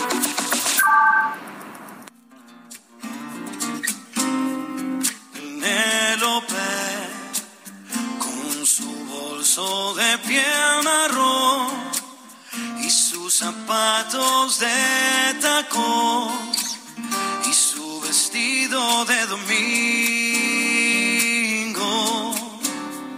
Penélope se sienta en un banco del andén y espera que llegue el primer tren, meneando el abanico. Dicen en el pueblo que el caminante. Bueno, seguramente reconoce usted la canción, es de Joan Manuel Serrat, se llama Penélope, la estamos escuchando, la interpretación de Diego Torres, quien hoy cumple 51 años. Adiós, amor mío, no me llores. Los mensajes de nuestro público. Everardo nos dice, hermosa canción, color esperanza, muy Millions of people have lost weight with personalized plans from Noom, like Evan, who can't stand salads and still lost 50 pounds. Salads, generally, for most people, are the easy button, right? For me, that wasn't an option. I never really was a salad guy. That's just not who I am. But Noom worked for me. Get your personalized plan today at Noom.com. Real Noom user compensated to provide their story. In four weeks, the typical Noom user can expect to lose one to two pounds per week. Individual results may vary. Motivante. Que tengan un fantástico día. Saludos desde Guadalajara. Dice René Miranda, Lupita, con respeto y mucha tristeza, vimos los destrozos que causaron en Sarabia, Zacatecas. No necesitamos ir a Ucrania para ver el éxodo, el éxodo por la invasión del crimen organizado. Lástima que no tengamos un ejército que los proteja. Pues el ejército se ha dedicado a guiar a estas caravanas, a darles seguridad en lo que sacan pertenencias de sus casas eh, en, en, caravana, pues para salir de las comunidades y les dan algunas horas para Pero que no agarren lo que puedan. protegerlos dentro de las comunidades. Pues no, dice el presidente que le preocupa la imagen de un país en llamas, pero muchos mexicanos viven entre la más terrible violencia. Ellos sí están en llamas y no tienen apoyo. Son las 8 con 36 minutos. El Químico Guerra con Sergio Sarmiento y Lupita Juárez. Químico Guerra, ¿cómo te va? Buenos días. con otras noticias, Sergio Lupita. Fíjense que se ha comentado ampliamente, lo hemos hecho aquí en el noticiero varias veces, eh, y se ha eh, comentado también ampliamente a nivel médico, desde hace más o menos año y medio, que el COVID-19 deja como secuelas la pérdida del olfato y el gusto. Y yo tengo inclusive familiares cercanos que les ha pasado, ¿no? Pero no se sabía con precisión, Sergio Lupita, el mecanismo que usaba el SARS-CoV-2 para provocar estos cambios. Fíjense que el día de ayer la revista arbitrada Nature, esta gran revista de divulgación eh, científica eh, inglesa, publica una investigación del Centro Wellcome de Neuroimagen Integrativa de la Universidad de Oxford que demuestra, fíjense que después de la infección, el tamaño del cerebro de los pacientes se había reducido ligeramente, con menos materia gris en las regiones relacionadas precisamente con el olfato y la memoria. El equipo de investigación, liderado por la doctora Gwenel Duat, hablaron, eh, hallaron diferencias significativas en las resonancias magnéticas hechas antes y después de la infección y escanearon a 401 participantes cuatro meses después de su infección. El 96% con COVID leve. Encontraron que el tamaño general del cerebro en los participantes infectados se había reducido entre un 0.2 y un 2%. Hubo pérdidas de materia gris en las áreas olfativas y en regiones vinculadas a la memoria.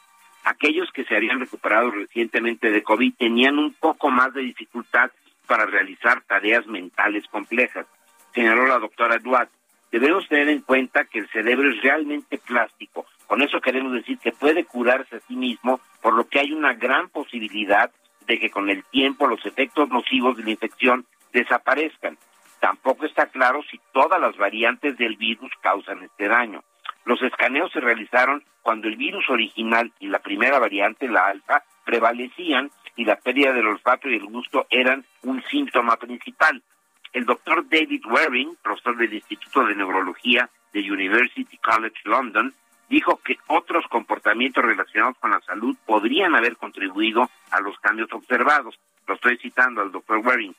Y estos cambios no necesariamente se ven en todos los individuos infectados y pueden no ser relevantes para las cepas posteriores al alfa. Pero bueno, tenemos ya el conocimiento también desde el punto de vista biomédico, desde el punto de vista molecular, exactamente de cómo ataca este virus y si es cierto que hay una pérdida de materia gris en las regiones del olfato, del gusto y en algunas funciones de la memoria, pero la buena noticia, como decía la doctora Duat, es de que muy eh, probablemente se puedan recuperar rápidamente después de varios meses estas funciones. Qué bueno, porque muchos están batallando con eso. Gracias, Químico.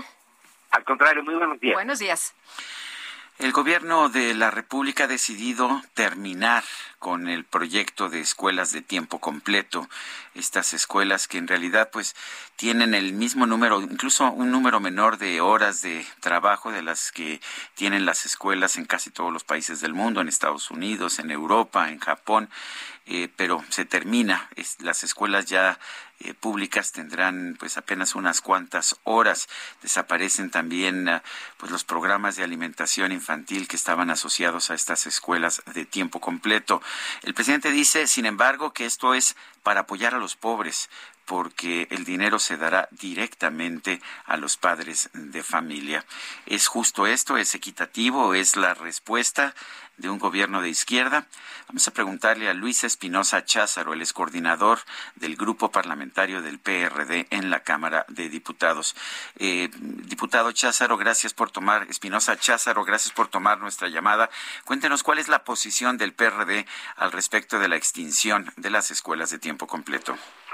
Bueno, pues buenos días, Lupita, Sergio. Hola, ¿qué tal, Luis? Eh, nos parece de verdad eh, criminal eh, lo que lo que se plantea por parte del gobierno. Para cerca de cuatro millones de niños, ese alimento en la escuela era el alimento principal, si no es que el único, durante el día. Y qué mejor espacio, el, el 80% de los niños que asisten a estas escuelas de tiempo completo son hijas, hijos e hijas de, madres solteras, de, de, familias monoparentales, en su mayoría de mujeres. Programa que ciertamente pudiera ser revisable, perfectible, pero que cuando le preguntan a la secretaria de Educación Pública en qué se van a aplicar esos recursos, la respuesta es que van a ver en qué se aplican.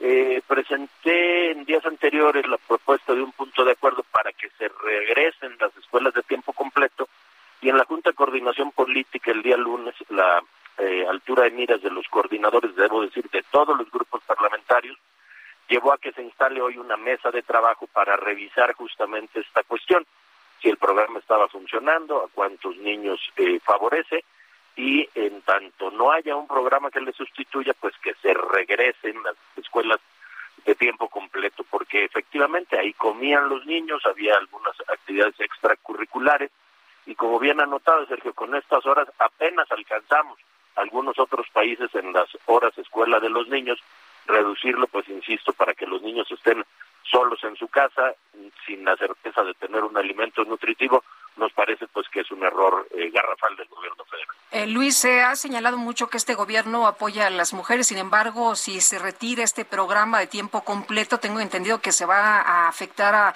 pues 3.6 millones de niños y no nada más eso el sistema educativo, sino a quien se perjudica pues es a las mujeres que no van a poder eh, seguir trabajando, no van a poder ser independientes.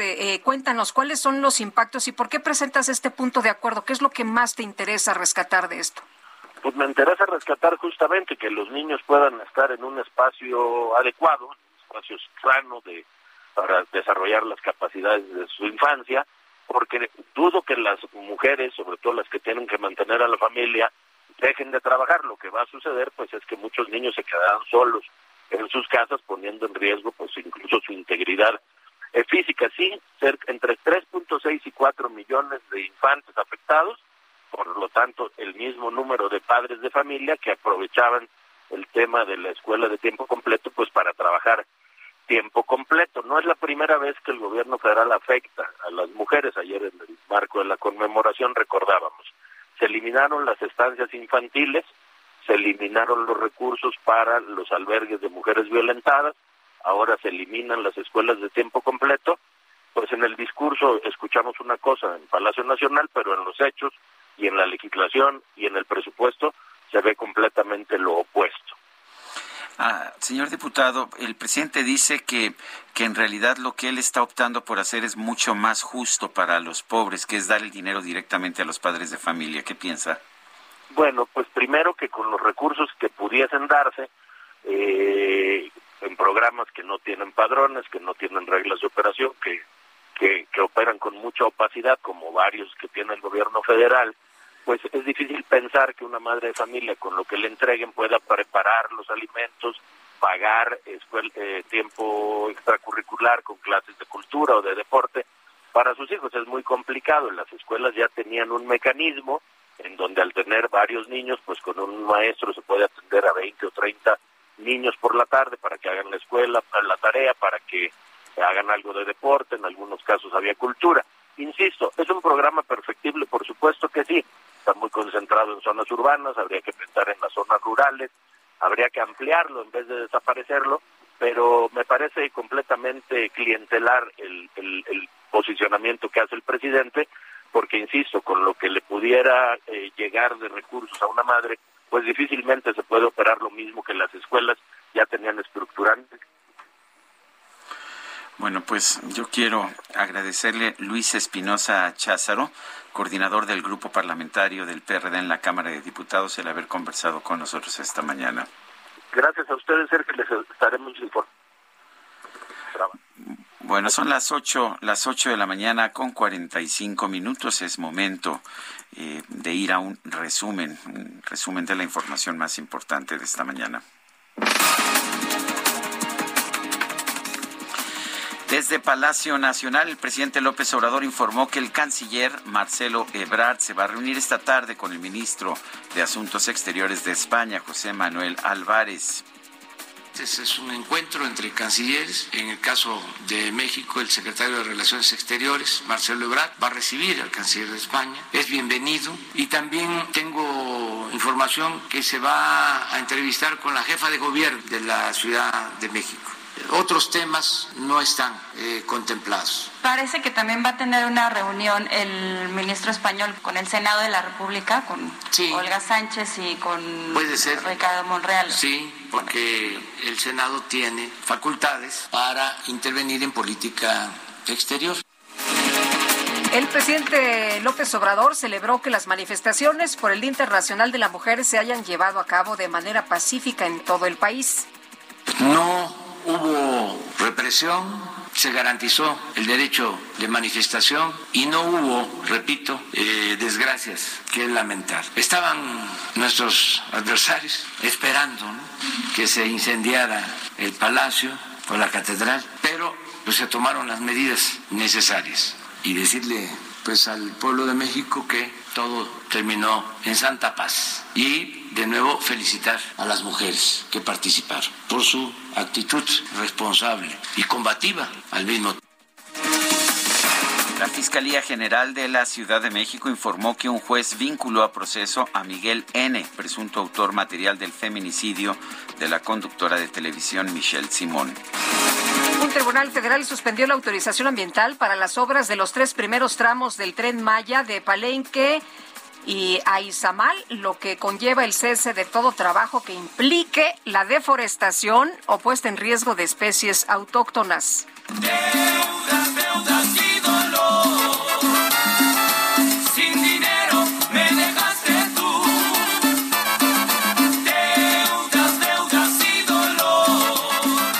pues en China un joven sufrió un gran susto. Él llevó su auto Tesla modelo 3 a un supercargador de la misma empresa de Tesla y al día siguiente, ¿qué cree usted? Recibió la notificación de que debía pagar el equivalente a 12.8 millones de pesos por el servicio. El muchacho solicitó una aclaración y la compañía determinó que por un error del sistema, el supercargador le había cobrado por una cantidad de energía que habría servido para cargar a 32 mil vehículos. Se suponía que cargar un eléctrico era más barato, ¿no? 12.8 millones de pesos. ¡Qué susto!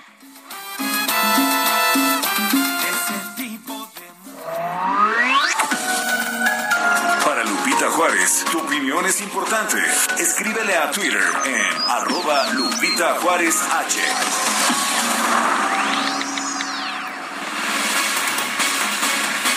Bueno, pues uno pudiera pensar que la, el excedente de los ingresos petroleros pueden servir para muchas cosas, pero el gobierno planea utilizarlos para subsidiar combustibles como gasolinas y diésel. El presidente ha señalado que primero los pobres, sin embargo, bueno, pues vamos a platicar con Paul Alejandro para ver qué piensa de este, pues de esta decisión.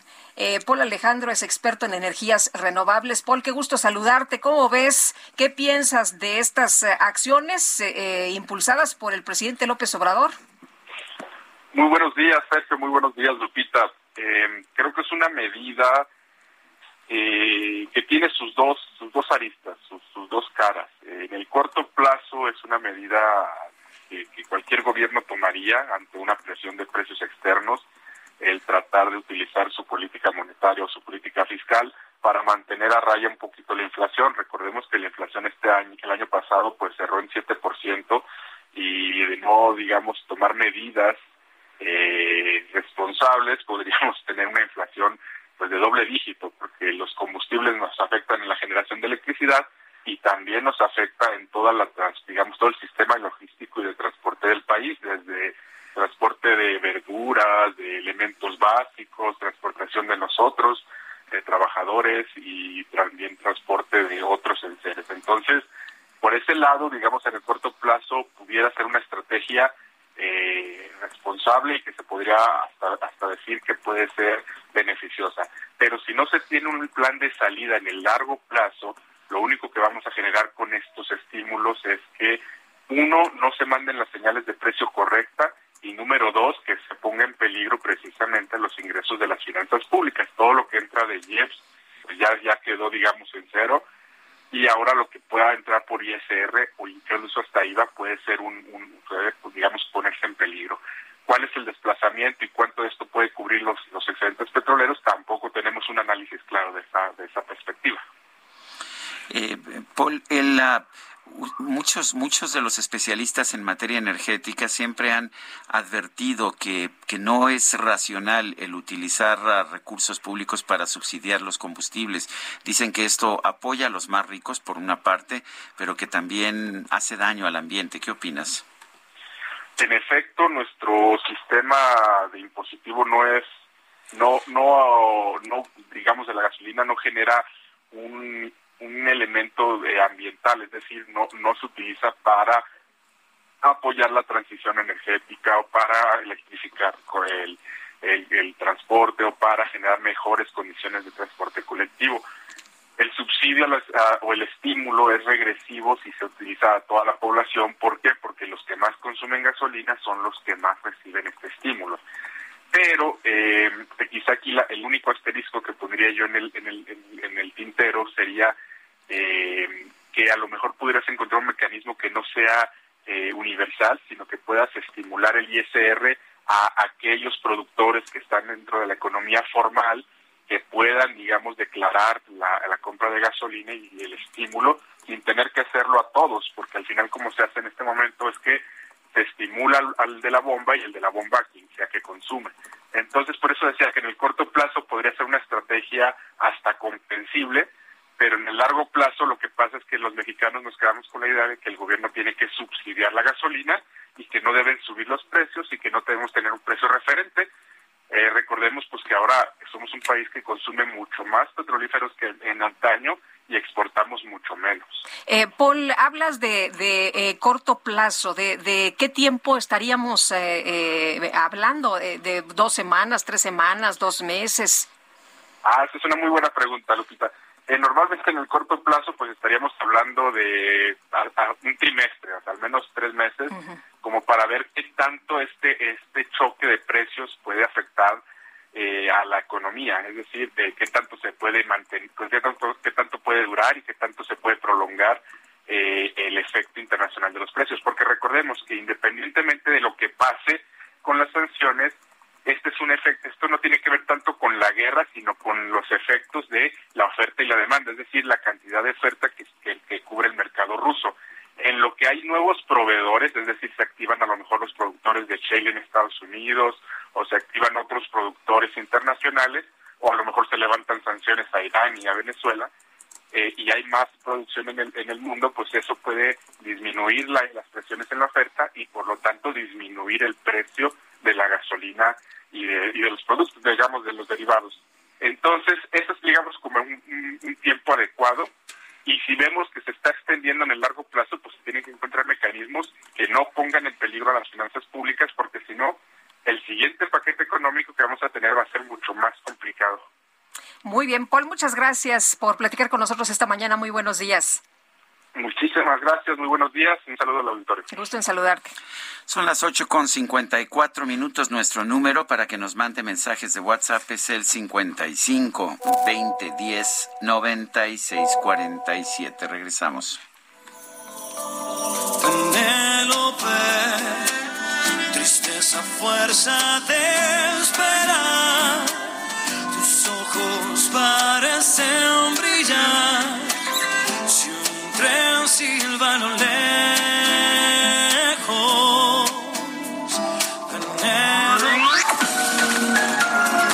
Sergio Sarmiento y Lupita Juárez quieren conocer tu opinión, tus comentarios o simplemente envía un saludo para ser más cálida esta mañana.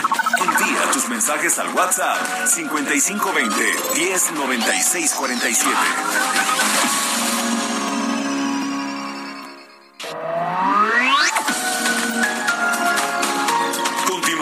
Sergio Sarmiento y Lupita Juárez por El Heraldo Radio.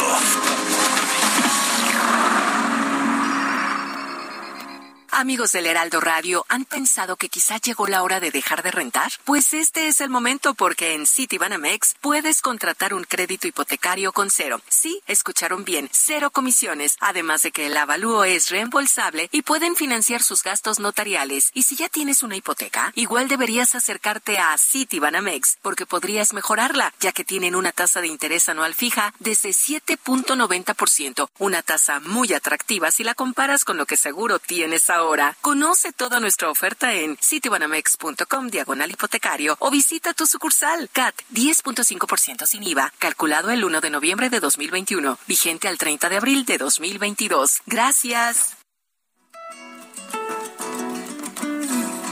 Cuenta esa vieja historia que a pesar de todo algunas cosas quedan los momentos vividos, recuerdos que van a quedar en lo profundo del alma. Nada puede hacerte olvidar que anduvimos seguimos el mismo camino. Otra probadita de la música de Diego Torres, quien hoy cumple 51 años. Esto se llama Tratar de estar mejor. Siempre hay un elemento optimista en la música de Diego Torres, ¿no es así? Yo creo que es lo que nos gusta realmente, que siempre nos pone de buenas. Y sabes qué, Sergio, sí hay que tratar de estar mejor. Hay que tratar de estar mejor y pintarnos la cara color esperanza. Ah, qué bonito, qué bonito. Y vámonos con los mensajes. Nos dice el doctor Santoyo de Santa María La Ribera en la alcaldía Cuauhtémoc, hay muy buenos restaurantes, qué nombre. y bueno, este, dice, saludándolos y felicitándolos de nuevo por su programa, les comento que regresé a vivir a esta colonia hace cuatro años y desde entonces detecté que el agua potable que recibimos en la casa tenía unos límites muy bajos de cloro que se usa para la desinfección del agua. Últimamente se detecta la ausencia total de cloro. Esto es muy importante, sobre todo para las próximas épocas de calor. Saludos y hasta pronto. Muchas gracias por su mensaje, doctor Santoyo. Se lo pasamos al sistema de aguas de la Ciudad de México. Otra persona que se llama Andy nos dice, Sergio Lupita, aquí escuchándolos con gusto, como todos los días, en referencia a la, foto de AMLO con mujeres de su gobierno. Es que parece que solo las mujeres que están en su gobierno son las que merecen una mención y las demás mujeres que también están dentro de la política, escritoras, académicas, eh, periodistas, algunas asesinadas durante este gobierno, mujeres ciudadanas como yo y en fin, muchas, muchas más, no merecemos el mínimo reconocimiento de parte de él y no descalificar el movimiento feminista mexicano. Mexicano, dice soy Andy. Gracias. Gracias, Andy. Muchos saludos. Eh, dice eh, el, el, Senado avaló con 74 votos a favor y 20 en contra, además de 12 abstenciones, el nombramiento de Quirino Ordaz, que dice Quirino Ordaz, no, yo no soy traidor. Y ya ves que lo estaban señalando de ser un traidor y además de que ya no lo querían en el PRI, de haberse eh, vendido, en fin. Pero vamos con la información de Misael Zavala, porque pues eh, Quirino Ordaz ya tiene su nombramiento como embajador de México por allá en España. Misael, ¿qué tal? Buenos días. Buenos días, Lupita. Buenos días, Sergio. Efectivamente, Lupita, pues se llegó la hora para Quirino Ordaz. Ya fue nombrado como eh, embajador de México en España. Sin embargo, pues hubo una oposición dividida en el Senado de la República, ya que se avaló con 74 votos a favor, 20 en contra y 12 abstenciones de la misma oposición. Eh, en este sentido, a propuesta del presidente Andrés Manuel López Obrador, el priista y exgobernador de Sinaloa fue apoyado por Morena, el Partido Encuentro Social, también el PT, el Partido Verde Ecologista e incluso se sumó Movimiento Ciudadano a esta postura de respaldo y eh, bueno, pues ya que lo calificaron como un perfil idóneo para representar a México en el país europeo, e incluso el senador Cristóbal Arias Solís, al pedir el voto aprobatorio de los senadores a favor del dictamen de ratificación de Ordaz Coppel, dijo que pues cumple con los requisitos y experiencia necesario con base en la legislación aplicable en, eh, la, en la Constitución y eh, bueno en las leyes mexicanas. Sin embargo, los votos en contra y en abstención salieron de las bancadas del PAN, del PRI, del PRD y el Grupo Plural, debido a que criticaron el nombramiento del priista como embajador. En la bancada del PRI, según el coordinador de Miguel Ángel Osorio Chong, algunos eh, pretendían votar a favor, algunos senadores priistas, pero finalmente se registraron votos en contra y dos abstenciones de las senadoras Beatriz Paredes y también de Claudia Ruiz Mausí. También en el debate en el Pleno, la senadora Xochil Gálvez de Acción Nacional recordó que el mismo presidente Andrés Manuel López Obrador había calificado alguna vez a Ordaz Coppel como muy corrupto y parte de la mafia en el poder, impulsada por el llamado Grupo Atlacomulco y el presidente y el expresidente Enrique Peña Nieto. Sin embargo, bueno, pues ya después de, un largo debate, alrededor de, dos horas después, eh, el ex eh, gobernador de Sinaloa entró al pleno del Senado tomado de la mano de su esposa para rendir protesta como embajador de México en España y de inmediato tomará su cargo y sus funciones en el país europeo. Hasta aquí la información, Sergio Lupita. Muchas gracias, Misael. Pues yo me imagino que aquí el debate seguirá, pero pues él ya estará haciendo sus maletas ya que le, le preocupa, ¿no? Bueno, son las nueve de la mañana con seis minutos. Ya la veo venir, ya se acerca la microdeportiva. Varias bromas malas después. La micro deportiva. Three, two, one, go, go. I don't wanna rock, DJ. música trae la micro deportiva. Robbie Williams. Robbie Williams, ni más ni menos. Este homenaje al rock DJ. Sí, sí, sí. Hoy que es día del DJ? Hoy es día del DJ, que no era ayer. No, es hoy, ¿no? Por eso Kike está de plácemes. Por eso está, ya sabes, con estas mezclas. Oye, la micro deportiva. ¿Es DJ o es cacharpo o es multichambista? es multitask. Es multitask. ¿Cómo estás, Sergio Lupita? bien. DJ Cacharpo, operador, el único del cuadrante. No, hombre.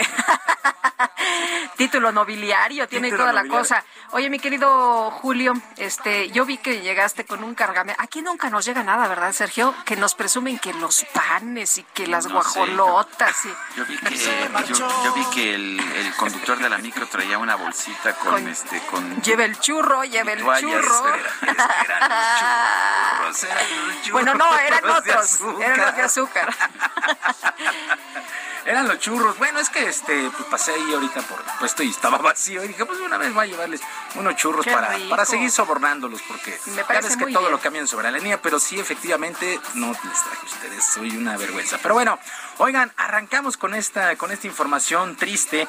A la edad de 70 años falleció el exjugador y entrenador Tomás Boy después de sufrir una tromboembolia pulmonar que lo envió al hospital en estado delicado. El llamado jefe Boy se convirtió en un símbolo de los Tigres de la U de Nuevo León. Anotó 104 goles, marca que duró durante 30 años y como técnico pasó por siete equipos, Veracruz, Morelia, La Franja el Puebla, el Atlas, Cruz Azul, Chivas y su última aventura Mazatlán. Fue seleccionado nacional disputando el Mundial de México 86, donde fue capitán y también fue, eh, fue analista de televisión Descansa en Paz, Tomás Boy Espinosa. Vaya, vaya noticia que ha sacudido al mundo del fútbol. Y otra noticia que también sacudió, pues luego de la reunión de dueños del fútbol mexicano, se dieron a conocer las sanciones al Querétaro luego de los actos de violencia que se vivieron en su estado de la corregidora el pasado sábado. Bueno, los dueños, ¿Qué, los te parecieron, por cierto, eh? Pésimas, pésimas, pésimas. Las decisiones deja muchas cosas. Habían dicho sanciones ejemplares y de pronto dice uno, ¿esto de veras es ejemplar? Eh, no, bueno, mira, ahí te van las sanciones. La directiva, la directiva queda desafiliada por cinco años. Ahí están unas imágenes de Adolfo Ríos, quien era el director deportivo, que se bajó de su palco, se metió al terreno de juego para ayudar a las personas. Sancionado. Iba entre las gradas ahí caminando, ¿no? Sancionado en las cinco imágenes. años. Bueno, el equipo deberá regresar a su dueño auténtico, que es una casa de apuestas y es uno de los principales patrocinadores de la liga.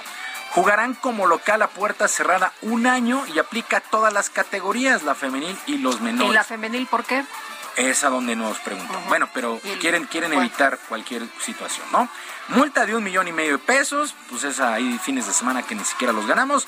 Luego su barra, su barra, estos salvajes están suspendidos tres años y no podrán asistir al estadio local y un año como visitantes. O sea, no los deshicieron ni mucho menos. El Atlas gana el juego en la mesa 3 por 0 y de paso la barra del Atlas ha sido suspendida seis meses de visitante. Por lo pronto, Miquel Arriola, presidente de la Liga MX, aseguró que se tendrán un mejor control sobre las barras para evitar más violencia.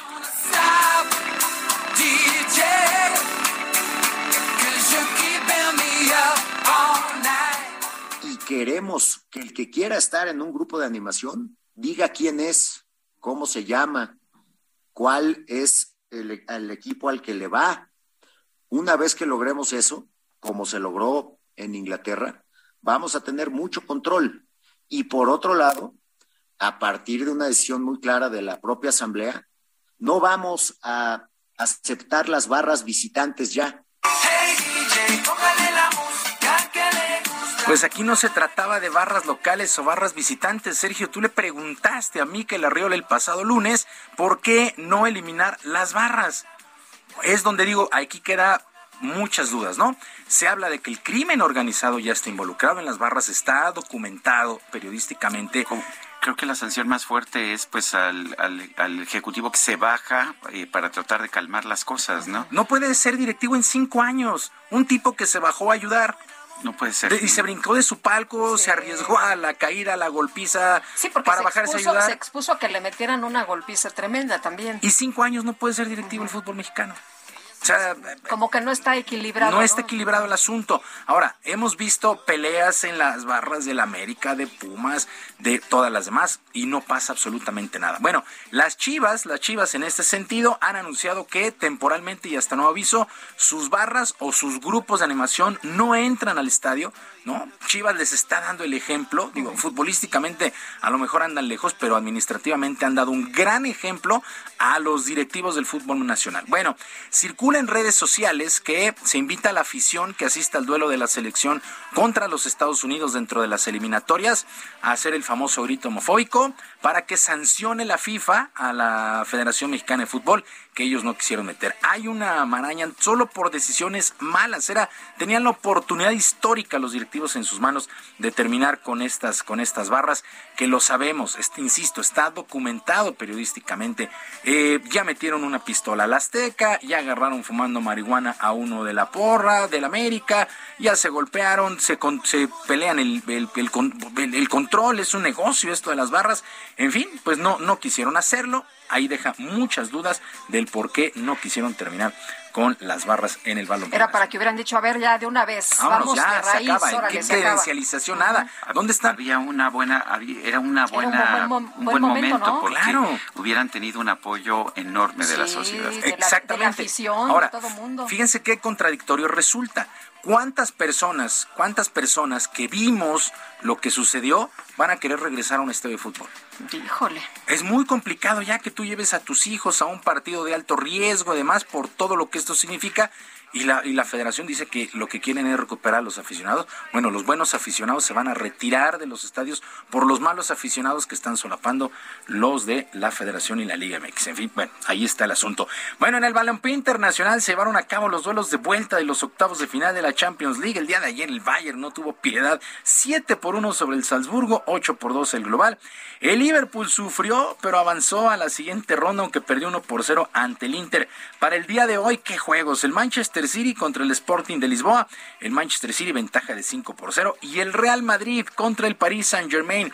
El cuadro francés llega con ventaja de 1 por 0. Y el atacante del PSG, Neymar, ya espera que suene el silbatazo inicial para disfrutar este duelo y estar concentrado todo el duelo para lograr el pasacuartos.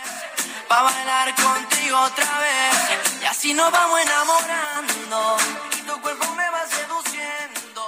Eh, nosotros no podemos traer eh, en la cabeza y nuestro juego. Tenemos que hacer más cosas, tenemos que jugar mejor que jugamos ahí en, en París.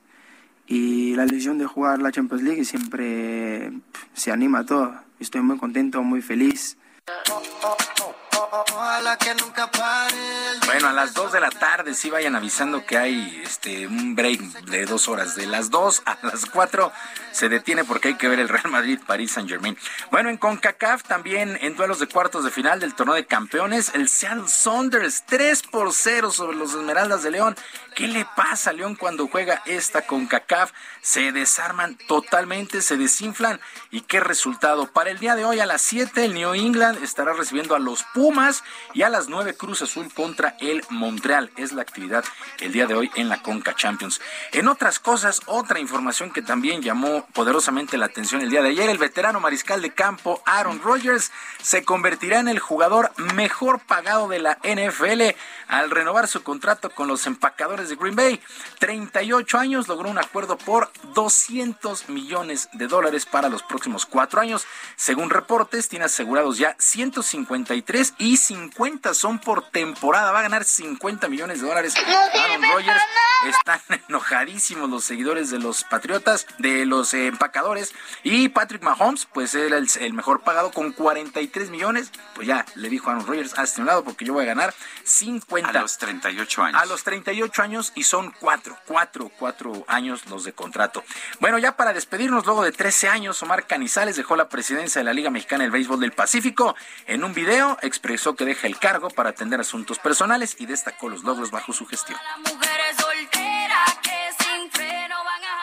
Dejo una liga más grande, más sólida, con estadios nuevos o totalmente remodelados, con más asistencia en los parques, con más patrocinadores, con mayores ingresos, con mayor cobertura de medios, con más series del Caribe ganadas que en ningún otro periodo.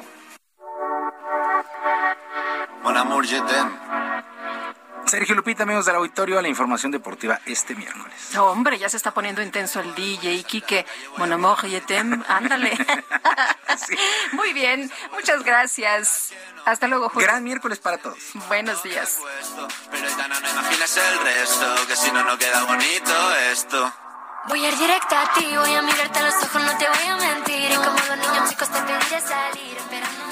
Iba cayendo la lluvia en el balcón. Fumando un cigarrillo en el sillón. Tu voz, llamándome al balcón a ver llover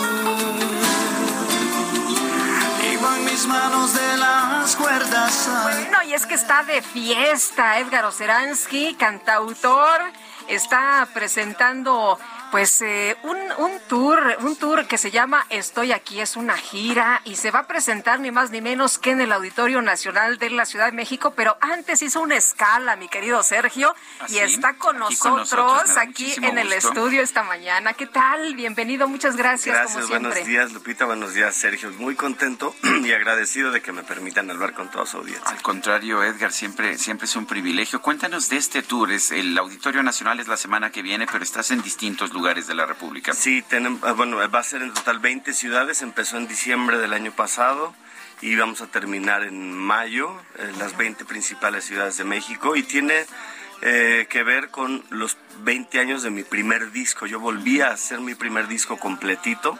Eh, a dueto con diferentes artistas como Pablo Milanés, Pancho Céspedes, Alejandro Lerner, Ben Ibarra, muchos queridísimos amigos que eh, tuvieron a bien eh, reversionar mis canciones a dueto y esto es lo que estoy presentando en toda la gira y muchos de ellos estarán acompañándome en el Auditorio Nacional el 16. Edgar, ¿qué significa para ti celebrar esta carrera de estos 20 años y además con, con mucho éxito, mucho fan? Aquí, por ejemplo, en la producción tienes eh, fan de Hueso Colorado, que les gusta mucho tu trabajo. Pues creo que aparte también de celebrar 20 años del primer disco, yo estoy celebrando la vida, una vida muy bella que me ha, regalado, la música, una vida eh, que se ha llenado de amigos y creo que es lo más que, que yo le puedo agradecer a la música, mi audiencia y los amigos que he hecho, porque gente a la que he admirado desde que soy pequeño, ¿no? Como Pablo Milanés, de pronto he tenido la oportunidad de una cercanía con ellos gracias a la música, de volverme amigo de ellos, de su familia, y creo que son las cosas eh, más hermosas que me ha regalado este oficio. No puedo evitar darme cuenta de que traes una guitarra. Y, sí, eh, sí, sí, yo, yo no sé si, eh, yo, yo, entiendo que este no es el Auditorio Nacional, pero con el Heraldo llegamos a muchísimos rincones de la República. No sé si nos quieras tocar algo. Con mucho gusto, claro que sí. Vamos a cantar. Bueno, es Edgar Oceransky, cantautor, y vamos a ver qué nos ofrece.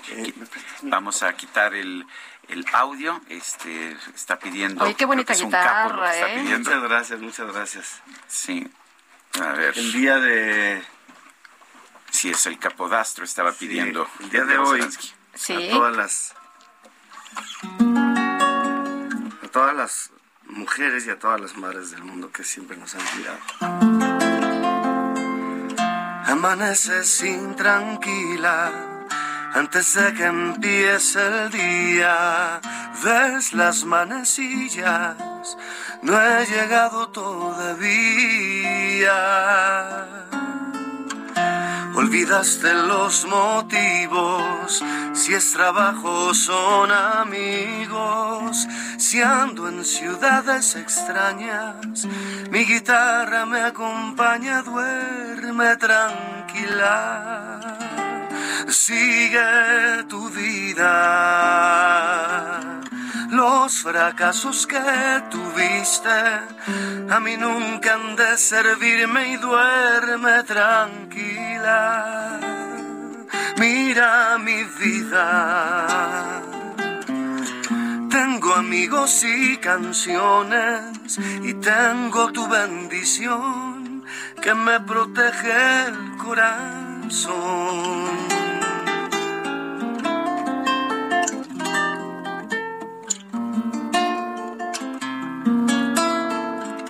Yo ya ves, no hago otra cosa que volar como gaviota. Busco aunque no siempre encuentro, pero tengo tu recuerdo. Toma tiempo y reflexiona. Tener tu sangre es mi honra. Tienes más de lo que quieres. Viste más de lo que puedes. Duerme tranquila sigue tu vida. Los fracasos que tuviste a mí nunca han de servirme y duerme tranquila. Mira mi vida. Tengo amigos y canciones y tengo tu bendición que me protege el corazón. Duerme tranquila, duerme tranquila, que yo tranquilo dormiré.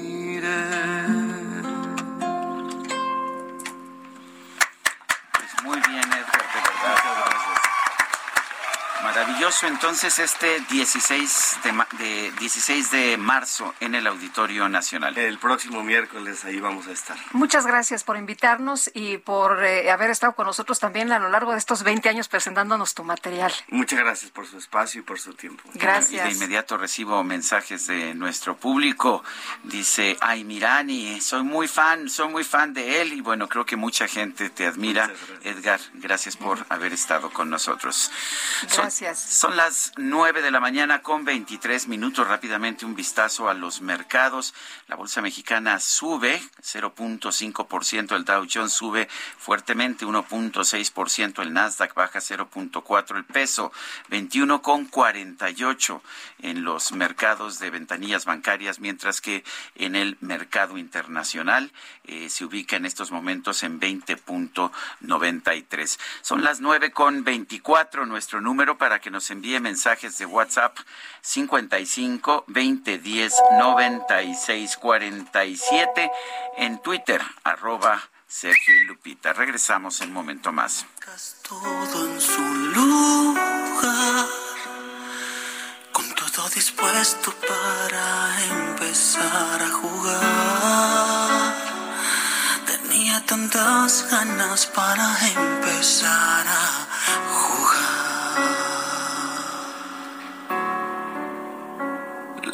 Recuerdo así, como la promesa que le hice y no cumplí. No importa este mundo en contra, me tienes a mí. Pero cuando le hice falta ya no estaba allí. Sergio Sarmiento y Lupita Juárez quieren conocer tu opinión, tus comentarios o simplemente envía un saludo para ser más cálida esta mañana. Envía tus mensajes al WhatsApp 5520 109647.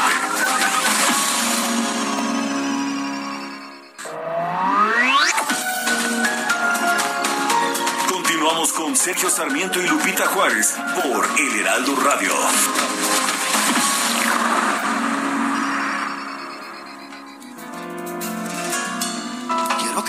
Hasta morir y así dejar una señal y que la luz de mi alma no se apague hasta llegar a ti. Quiero decirte la verdad, esa que nadie quiere hablar, en la que alumbra el alma que se apaga cuando se siente mal. El tiempo es el dueño de lo que puede pasar, de tus andanzas por la gloria o tu triste caminar. Al final en esta vida todo pasa. Seguimos escuchando música interpretada por Diego Torres, quien hoy cumple 51 años. Esto se llama Cantar hasta morir. Cuenta conmigo para comenzar. Y qué bueno que tenemos la música, esta música que nos acompaña siempre y que nos ayuda. Bendita música, decía sí, Joan Manuel Serrat, cantaba Joan Manuel Serrat. Pues Patti Flores nos comenta esta mañana que uno de los contados programas exitosos de la SEP debería ser ampliado y podría ser clave para resolver el rezago educativo que ha dejado la pandemia. Un absurdo su cancelación. Me encantó escuchar a Edgar Oceransky, nos dice María Teresa, fue un remanso que me hizo sentir paz y esperanza. Muchísimas gracias. Y además qué bonita canción escogió sí, ¿verdad? esta mañana y si usted puede, pues hay que verlo, hay que aprovechar la oportunidad de verlo ahí en el Auditorio Nacional. Nos dice eh, A. López, muy buenos días, Lupita y Sergio. Le cayó como anillo al dedo la bronca de Querétaro como un distractor más de su ineptitud. Muchos saludos. Bueno, son las nueve de la mañana con treinta y dos minutos. Vamos con Mónica Reyes. Nos tiene información. Adelante, Mónica. Gracias, buenos días, Sergio Sarmiento, Lupita Juárez, amigos. Si tienen una solución sobre algún tema respecto a la economía en México, es momento de darla a conocer. El Premio de Economía Citibanamex 2021 está aquí con su edición del 70 aniversario. Participen y ganen hasta 500 mil pesos en premios. Consulten las bases en citibanamex.com, diagonal Premio Economía. Solo recuerden que tienen hasta el 18 de marzo para inscribirse. Participen y no se pierdan esta oportunidad con Citibanamex. Consulta términos y condiciones en citibanamex.com, diagonal Premio Economía. Regresamos con ustedes, Sergio y Lupita. Buen día. Buen día, Mónica Reyes. Son las nueve con treinta y tres minutos. Vámonos ahora con Antonio Bautista, coeditor de la sección de estados en el Heraldo de México, quien nos va a hablar esta mañana de las caras de la violencia en contra de la mujer. Toño, ¿qué tal? Muy buenos días. Gracias, Lupita. Buenos días. México vive una crisis de violencia contra la mujer, por lo que es necesario contar con herramientas que permitan visibilizar las agresiones cuya expresión más grave es el feminicidio y, pues, de esta manera identificar causas, lugares y responsables. Los asesinatos de mujeres se han incrementado en lo que va de la presente administración federal, pero hay una ausencia de información que impide que se pueda identificar los homicidios con claridad. Para empezar, no hay una tipificación homologada del delito de feminicidio en país estatal, lo que impide la documentación adecuada de los casos, las investigaciones necesarias en torno a este crimen y complica la comparación entre entidades. En 2020, el primer año de la pandemia, la tasa de homicidios dolosos contra las mujeres fue de 5.8 por cada 100.000 mujeres, lo que la coloca como la segunda más alta desde el año 2000, solo por debajo de la cifra de 2019, cuando fue de 5.9. Esto de acuerdo con la organización Data Cívica, una asociación civil que analiza y desarrolla herramientas para la defensa de los derechos humanos. Data Cívica ha detectado un vacío de información que impide que se documente con claridad un feminicidio.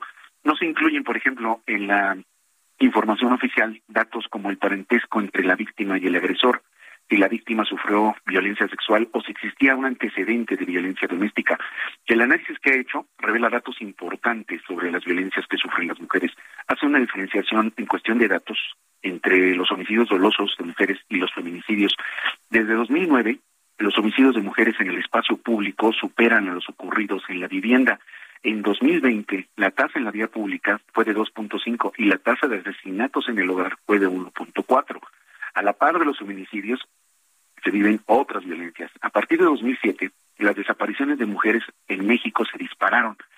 De 2006 a 2007, en un año, la cifra pasó de 242 a 1.429 mujeres desaparecidas. De 2020, de, perdón, de 2000 a 2020, más de 69 mil mujeres fueron desaparecidas en México. Siete de cada diez fueron halladas con vida. Una de cada cien fue hallada sin vida. Yucatán y Guanajuato son los estados con mayores tasas de desaparición acumulada de mujeres. Tlaxcala y San Luis Potosí tienen el menor número de mujeres desaparecidas. Además, una de cada una de cada diez reporta haber sufrido violencia sexual antes de haber cumplido 15 años. En 2020, en 5.007 nacimientos, las madres tenían menos de 15 años. También la violencia y la discriminación laboral siguen presentes. Eh, de acuerdo con la encuesta nacional de ocupación y empleo 2021, más de 38.000 mujeres reportaron que las despidieron por estar embarazadas. Y por cada peso que ganan los hombres, las mujeres ganan 88 centavos. Así el panorama de información de las violencias contra las mujeres, es Lupita. Pues sí, ahí están las desigualdades. Muchas gracias, Toyo. Muy buenos días. Igual. Son las nueve con treinta y seis. Vamos con Dalia de Paz. Sergio Sarmiento y Lupita Juárez. Tecnología con Dalia de Paz.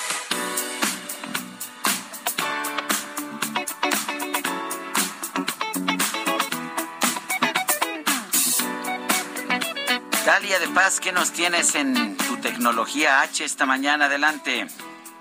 Muy buenos días, Sergio, Lupita, amigos. Eh, me alegra mucho saludarlos y contarles que ayer Apple tuvo su Apple Event de manera virtual y en el que tras muchas especulaciones finalmente la compañía anunció su nuevo iPhone SE, casi tan poderoso como su hermano mayor el iPhone 13, pero más barato, además de un iPad Air con un nuevo sistema de cámara con funciones avanzadas, la computadora de escritorio Mac Studio, acompañado también del chip más poderoso de la firma, así como de un monitor Studio Display con pantalla retina 5K de 27 pulgadas. Todos estos dispositivos les cuento que estarán disponibles a partir del viernes 18 de marzo, la próxima semana, pero en Estados Unidos, para México aún no tenemos fecha, pero seguramente pues llegará en las próximas semanas. Así que rápidamente les cuento de qué se tratan estos equipos, como su nuevo iPhone SE, el hermano menor de la familia, el más económico de la gama, que ahora llega con más poder en su interior, ya que incorpora el mismo chip A15 Bionic que el iPhone 13. Esto significa que mejora prácticamente todo lo que haces con el dispositivo. Llega con una pantalla Retina HD de 4.7 pulgadas, un diseño de vidrio y aluminio que lo hacen más resistente a, a, golpes, al agua y Apple asegura que este modelo es más duradero, habrá que probarlo. En cuanto a su cámara, lente es gran angular, eh, recordemos que tiene uno de 12 megapíxeles con encuadro centrado y una mejor batería. Este iPhone SE llega con conectividad 5G, está disponible en tres colores en versiones de 64, 128 y 256 desde 11.500 pesos. Otra de las estrellas también presentadas ahí en Cupertino, California, fue el renovado iPad Air, la tablet más vendida en todo el mundo. Esta vez el dispositivo con pantalla de 10.9 pulgadas cuenta con un chip M1 que es el mismo procesador que se encuentra en el iPad Pro. Tiene un lente frontal de ultra gran angular de 12 megapíxeles con encuadro centrado para hacer unas videollamadas casi casi tan profesionales eh, y cuenta también con conectividad 5G, es compatible con Apple Pencil y el Magic Keyboard y llega en versiones de 64 y 256 desde 15.500 pesos. Y finalmente, y tras muchos rumores, hay una nueva Mac Studio. Se trata de la computadora de escritorio más poderosa del mercado y con un diseño compacto de aluminio que utiliza los chips M1 Max y M1 Ultra. Este último es el procesador más potente en una computadora personal según Apple. Eh, la Mac Studio cuenta con un CPU casi cuatro veces más veloz y poderoso en cuestión de gráficos, velocidad y potencia con hasta también llega a 64 gigas de memoria unificada o 128 con el M1 Ultra. La memoria de almacenamiento del Mac Studio puede configurarse con hasta 8 terabytes. Imagínense todo lo que pueden almacenar ahí. El Mac Studio comenzará ahí para que tomen nota en los 51.999 pesos hasta los 106.999 pesos. Casi casi se pueden comprar un coche también con eso. Ah, caray. Eso sí me interesa. Y si quiere vivir la experiencia completa, pues hay que sumarle, escucha bien, un el Studio Display, que este es el monitor externo de 27 pulgadas con resolución 5K, que este llegará en dos versiones, con vídeo estándar desde 39.999 pesos hasta el vídeo nanotexturizado desde 47.999 pesos. O sea que para tener la supercomputadora de Apple hay que gastar algo así como 92 mil pesos. Ahí en mi Twitter, Dale de Paz, les compartí una nota con todos los detalles, todos los lanzamientos en mis stories de Instagram también en Dalia de Paz les muestro más. Y bueno, Sergio Lupita, no sé si pedirles esta computadora, por favor ahorren pues más de 100 mil pesos. Si me... A mí no me gritas, muchachita rica de alta alcurnia. Les mando un abrazo. Buen día. Buenos días, Dalia de Paz. Un abrazo, Dalia. Bueno, oye, en la Ciudad de México se ha lanzado la convocatoria para definir el destino de los recursos del presupuesto participativo. Seguramente muchos de nuestros amigos han escuchado hablar del presupuesto participativo y seguramente pues eh, habrán eh, participado o habrán presentado alguno de sus proyectos. Vamos a platicar con Patricia Bendaño, y es consejera presidenta del Instituto Electoral de la Ciudad de México, a quien saludamos con mucho gusto. Patricia, ¿qué tal? Muy buenos días. Muy buenos días, un placer y muchas gracias por la invitación. Un saludo muy grande para ti, Lupita, Sergio, a la orden. Eh, Patricia, preguntarte primero sobre estos proyectos. A ver, para nuestros amigos del auditorio, algunos eh, todavía no le han entrado, algunos no saben, otros andan medios tímidos que, eh, pues, si quieren participar, si no quieren participar, pero platícanos de este, de, de este presupuesto participativo y sobre todo de los proyectos que se pueden proponer. Hola, hola. Sí, te escuchamos. Sí, sí, claro. Eh, bueno, comentar, aprovechar para comentar que el presupuesto participativo ya cumple 10 años de aplicación en la Ciudad de México y es un recurso destinado a cada una de las colonias. Y hay muy buenas noticias para este año ya la determinación del monto que corre, el que corresponde a cada colonia depende de muchas carencias, de la cantidad de personas que habiten, de pues digamos la carencia de servicios, indicadores socioeconómicos que se tienen para determinar cuál es el monto. Entonces es una muy buena noticia porque antes se distribuía la cantidad de recursos de manera igualitaria entre todas las colonias, pero es evidente que algunas tienen más necesidades que otras. Y a lo largo de todos estos años, bueno, pues el instituto ha estado llevando a cabo la consulta, es la votación, todo el proceso para que las personas propongan un proyecto y la realidad es, que es algo muy sencillo, no que los ciudadanos no piensen que tienen que hacer un estudio de mercado, impacto ambiental o técnico, es básicamente detectar qué necesidad hay en tu colonia para proponer algo que brinde una mejoría. Por ejemplo, un parque puede ser. Por ejemplo, puede ser un parque, se han se han implementado parques, canchas de fútbol rápido, bueno, algunos proyectos súper exitosos hasta estadios de fútbol, bueno, eh, eh, con las debidas medidas, ¿no? O han techado algún área, o han rehabilitado algún centro comunitario, o han habilitado algún espacio para aulas, para dar cursos. También hay proyectos intangibles culturales que son talleres de pintura, talleres de música, talleres de danza.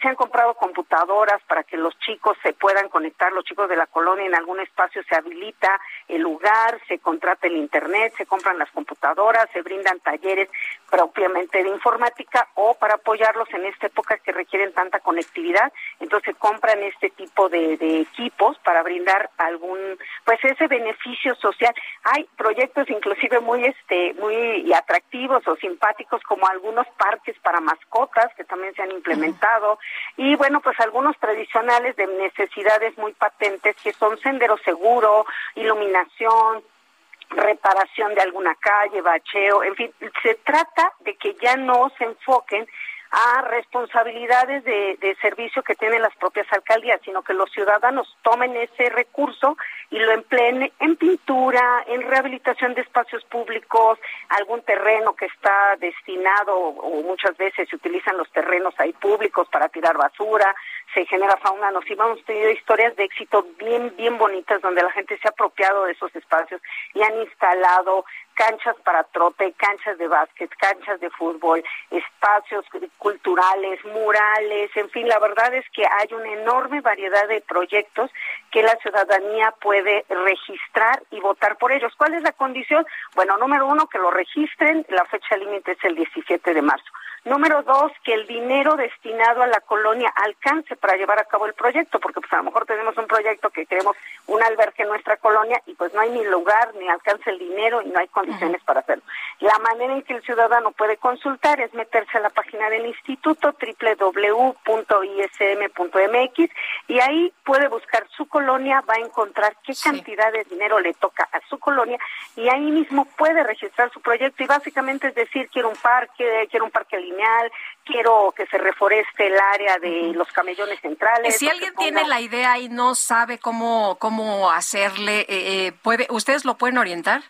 Totalmente, puede ser vía telefónica, si no lo puede hacer, que hay tutoriales en la misma página del instituto, pero nosotros tenemos 33 oficinas distribuidas a lo largo de todo el territorio de la Ciudad de México en la página de internet del instituto pueden localizar el domicilio más cercano de la dirección distrital, que así se denominan nuestras oficinas, y ahí nosotros tenemos personal que les puede ayudar a hacerlo en línea o hacerlo en papel. Estamos brindando ambas eh, posibilidades para que le ayuden, le orienten, le digan qué cantidad de dinero hay para su colonia, ubiquen en el mapa de su colonia en dónde expresamente quiere su proyecto, le pueden decir, bueno, pues si pudiera tener alguna eh, condicionante. Vamos a suponer, si alguien dice, bueno, pues es que queremos poner una cancha, pero es el jardín del vecino, pues eso no va a prosperar porque no pueden ser proyectos privados ni este residenciales o conjuntos habitacionales privados. Se trata de que se brinde un servicio a la comunidad.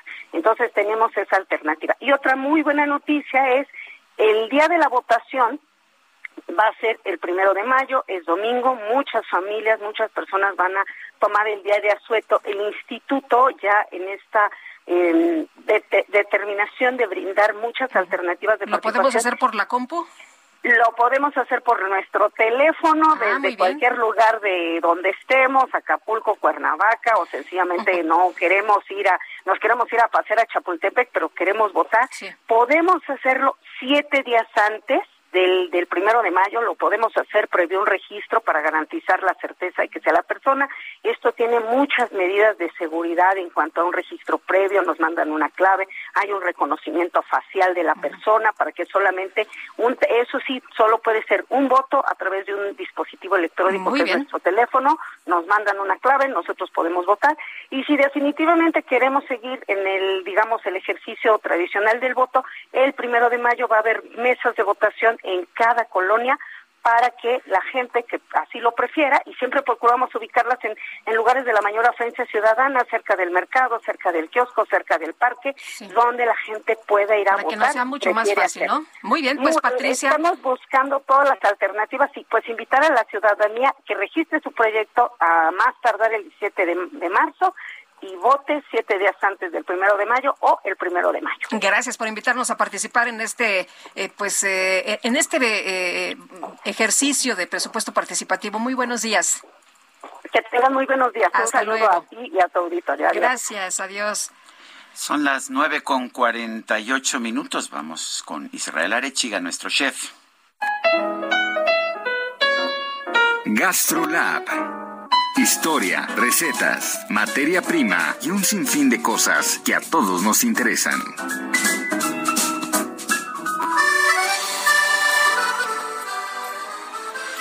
Israel Arechiga, ¿qué nos tienes esta mañana? Adelante.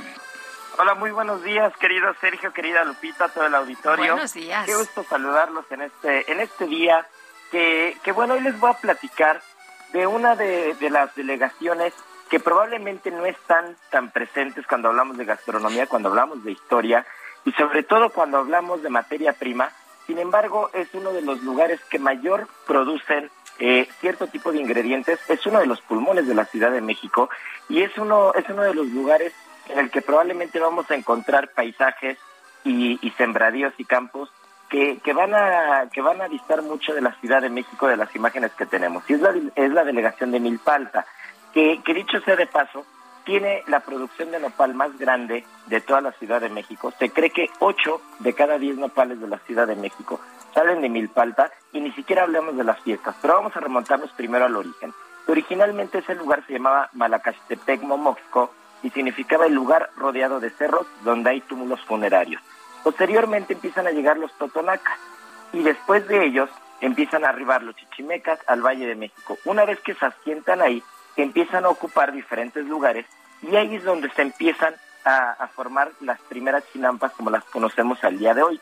Dicho sea de paso, otro de los datos curiosos es que las chinampas eh, vamos a encontrar mayor cantidad en la delegación de Milpalpa que en la delegación de Xochimilco, a pesar de que Xochimilco son donde, donde son más famosas. Al día de hoy se hace una feria del nopal que, que entre las características principales se tienen que hacer diferentes platos con nopal y se pueden alcanzar hasta 350 recetas diferentes cada año con únicamente hechas con opal. Anualmente también vamos a encontrar que se está se está trabajando en un proyecto llamado un biodigestor en el que se van a transformar todos los restos de las verduras y del nopal para hacer un lodo con nutrientes. Y este lodo con nutrientes se devuelve a los agricultores para poder abonar las tierras. También tienen entre los planes extraer el gas metano para que pueda ayudar a la comunidad. Por otra parte, en el maíz vamos a encontrar que gran parte de los productores de maíz de la Ciudad de México se van a concentrar ahí y se va a cultivar tanto eh, maíz cacahuacincle blanco como palomero como azul e incluso el sembradío de amaranto, hongos y flores comestibles más importante de toda la Ciudad de México lo vamos a encontrar ahí. Ahora vamos al lado del mole, donde vamos a encontrar la feria de San Pedro Atocpan. y va a recibir a miles de visitantes en cada, cada año en la feria, donde más de 40 restaurantes y aparte productores locales y cocineras locales van a hacer diferentes tipos de mole que, que con sus casi 10.000 habitantes de la, de la locación van a encontrar una variedad infinita que a veces no encontramos ni siquiera en algunos otros estados. Y finalmente la chinampas, que ya lo platicábamos, que es este sistema artificial de cultivo eh, que se empieza que se empieza a dar justo en la zona del lago de Texcoco y en el exvasto y en todas estas zonas, vamos a encontrar que, que, estas chinampas siguen manteniendo al día de hoy y únicamente en todo el mundo este tipo de sembradío y este tipo de, de lugares solamente van a quedar en Xochimilco y en Milpalta y justo son las de Milpalta las que van a alimentar gran parte de la verdura y fruta que viene de la Ciudad de México a la central de Abastos. Así que bueno, pues vamos a encontrar que tenemos un lugar muy cerca de la Ciudad de México, tenemos prácticamente todo a la mano en Milpalta y es un lugar que hay que voltear a ver porque tanto las ferias como de nopal, como de mole, como de productos, como de materia prima son espectaculares. Les mando un fuerte abrazo y nos escuchamos el día de mañana. Muy bien, gracias Israel. Venga, hasta luego, nos vemos mañana. Son las nueve con cincuenta y dos. Vamos rápido a un resumen de lo más importante que se ha generado esta mañana. En su conferencia de prensa, el presidente López Obrador confirmó el envío de una nueva misión de la Fuerza Aérea Mexicana para repatriar a los connacionales que huyen de la guerra en Ucrania me le adelanté, yo creo, al secretario de Relaciones que iba a dar a conocer hoy lo del avión que sale a Ucrania. No sé si ya lo habían dicho, no. Bueno, Marcelo, este, eh, no, no, no, eso sí, ya los detalles ya, ya. Él va a dar el informe, han hecho un trabajo los diplomáticos mexicanos, incluido Marcelo, de primer orden. Presidente planteó la, eh, la, realización de una consulta para que los directivos del fútbol mexicano adopten medidas para evitar la violencia en los estadios. Ojalá, y esto se atienda bien, se consulte a los eh, ciudadanos, a los aficionados, a los eh, comentaristas del deporte, del fútbol, y que después de esa consulta, que se escuche pues, a los eh, protagonistas, los que tienen que ver con el fútbol, a todos, desde luego a los que asisten a los estadios, a la gente que va con sus familias, y que a partir de ahí resuelvan. Bueno, en este espacio, el gobernador de Querétaro, Mauricio Curi, reconoció que hubo fallas de las autoridades estatales. Por supuesto que hubo fallas. Por supuesto que hubo fallas por parte de nosotros. Primero, protección civil que no haya, permitido que, que empezara el partido. Ya dimos de baja al director. Número dos, seguridad pública que tuvo que pasar de contener a proteger. Sin embargo, creo que también hubo algunas omisiones al respecto. También las investigaciones de la Fiscalía van hacia adentro de los órganos de, gobierno y, por supuesto que esto pues, también habrá que, que, ver los protocolos si se llevaron a cabo, si no se llevaron a cabo. Y hay que asumir cada quien nuestra responsabilidad y, y hacer todo lo posible para que eso no vuelva a suceder. A través de un video, el presidente de Ucrania lanzó un llamado a los líderes occidentales para que tomen la decisión de enviar aviones de combate a Kiev para hacer frente a la invasión rusa. El gobierno de Ucrania informó que va a repatriar a sus 250 cascos azules que forman parte de la misión de paz de la ONU en la República Democrática de Congo. ¿Y qué crees, Guadalupe? Que ya nos vamos. Se nos acabó el tiempo, se fue muy rapidísimo. Bueno, pues que la pasen todos muy bien, disfruten este día y nos escuchamos mañana en punto de las 7. Hasta entonces, gracias de todo corazón.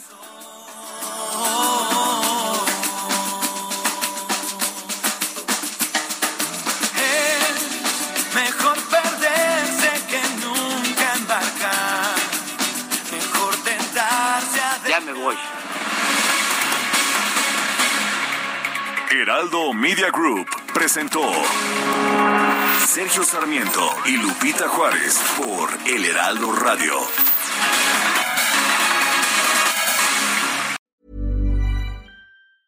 Hey, it's Danny Pellegrino from Everything Iconic. Ready to upgrade your style game without blowing your budget? Check out Quince. They've got all the good stuff shirts and polos, activewear, and fine leather goods, all at 50 to 80% less than other high end brands. And the best part? They're all about safe, ethical, and responsible manufacturing. Get that luxury vibe without the luxury price tag. Hit up quince.com slash upgrade for free shipping and 365 day returns on your next order. That's quince.com slash upgrade.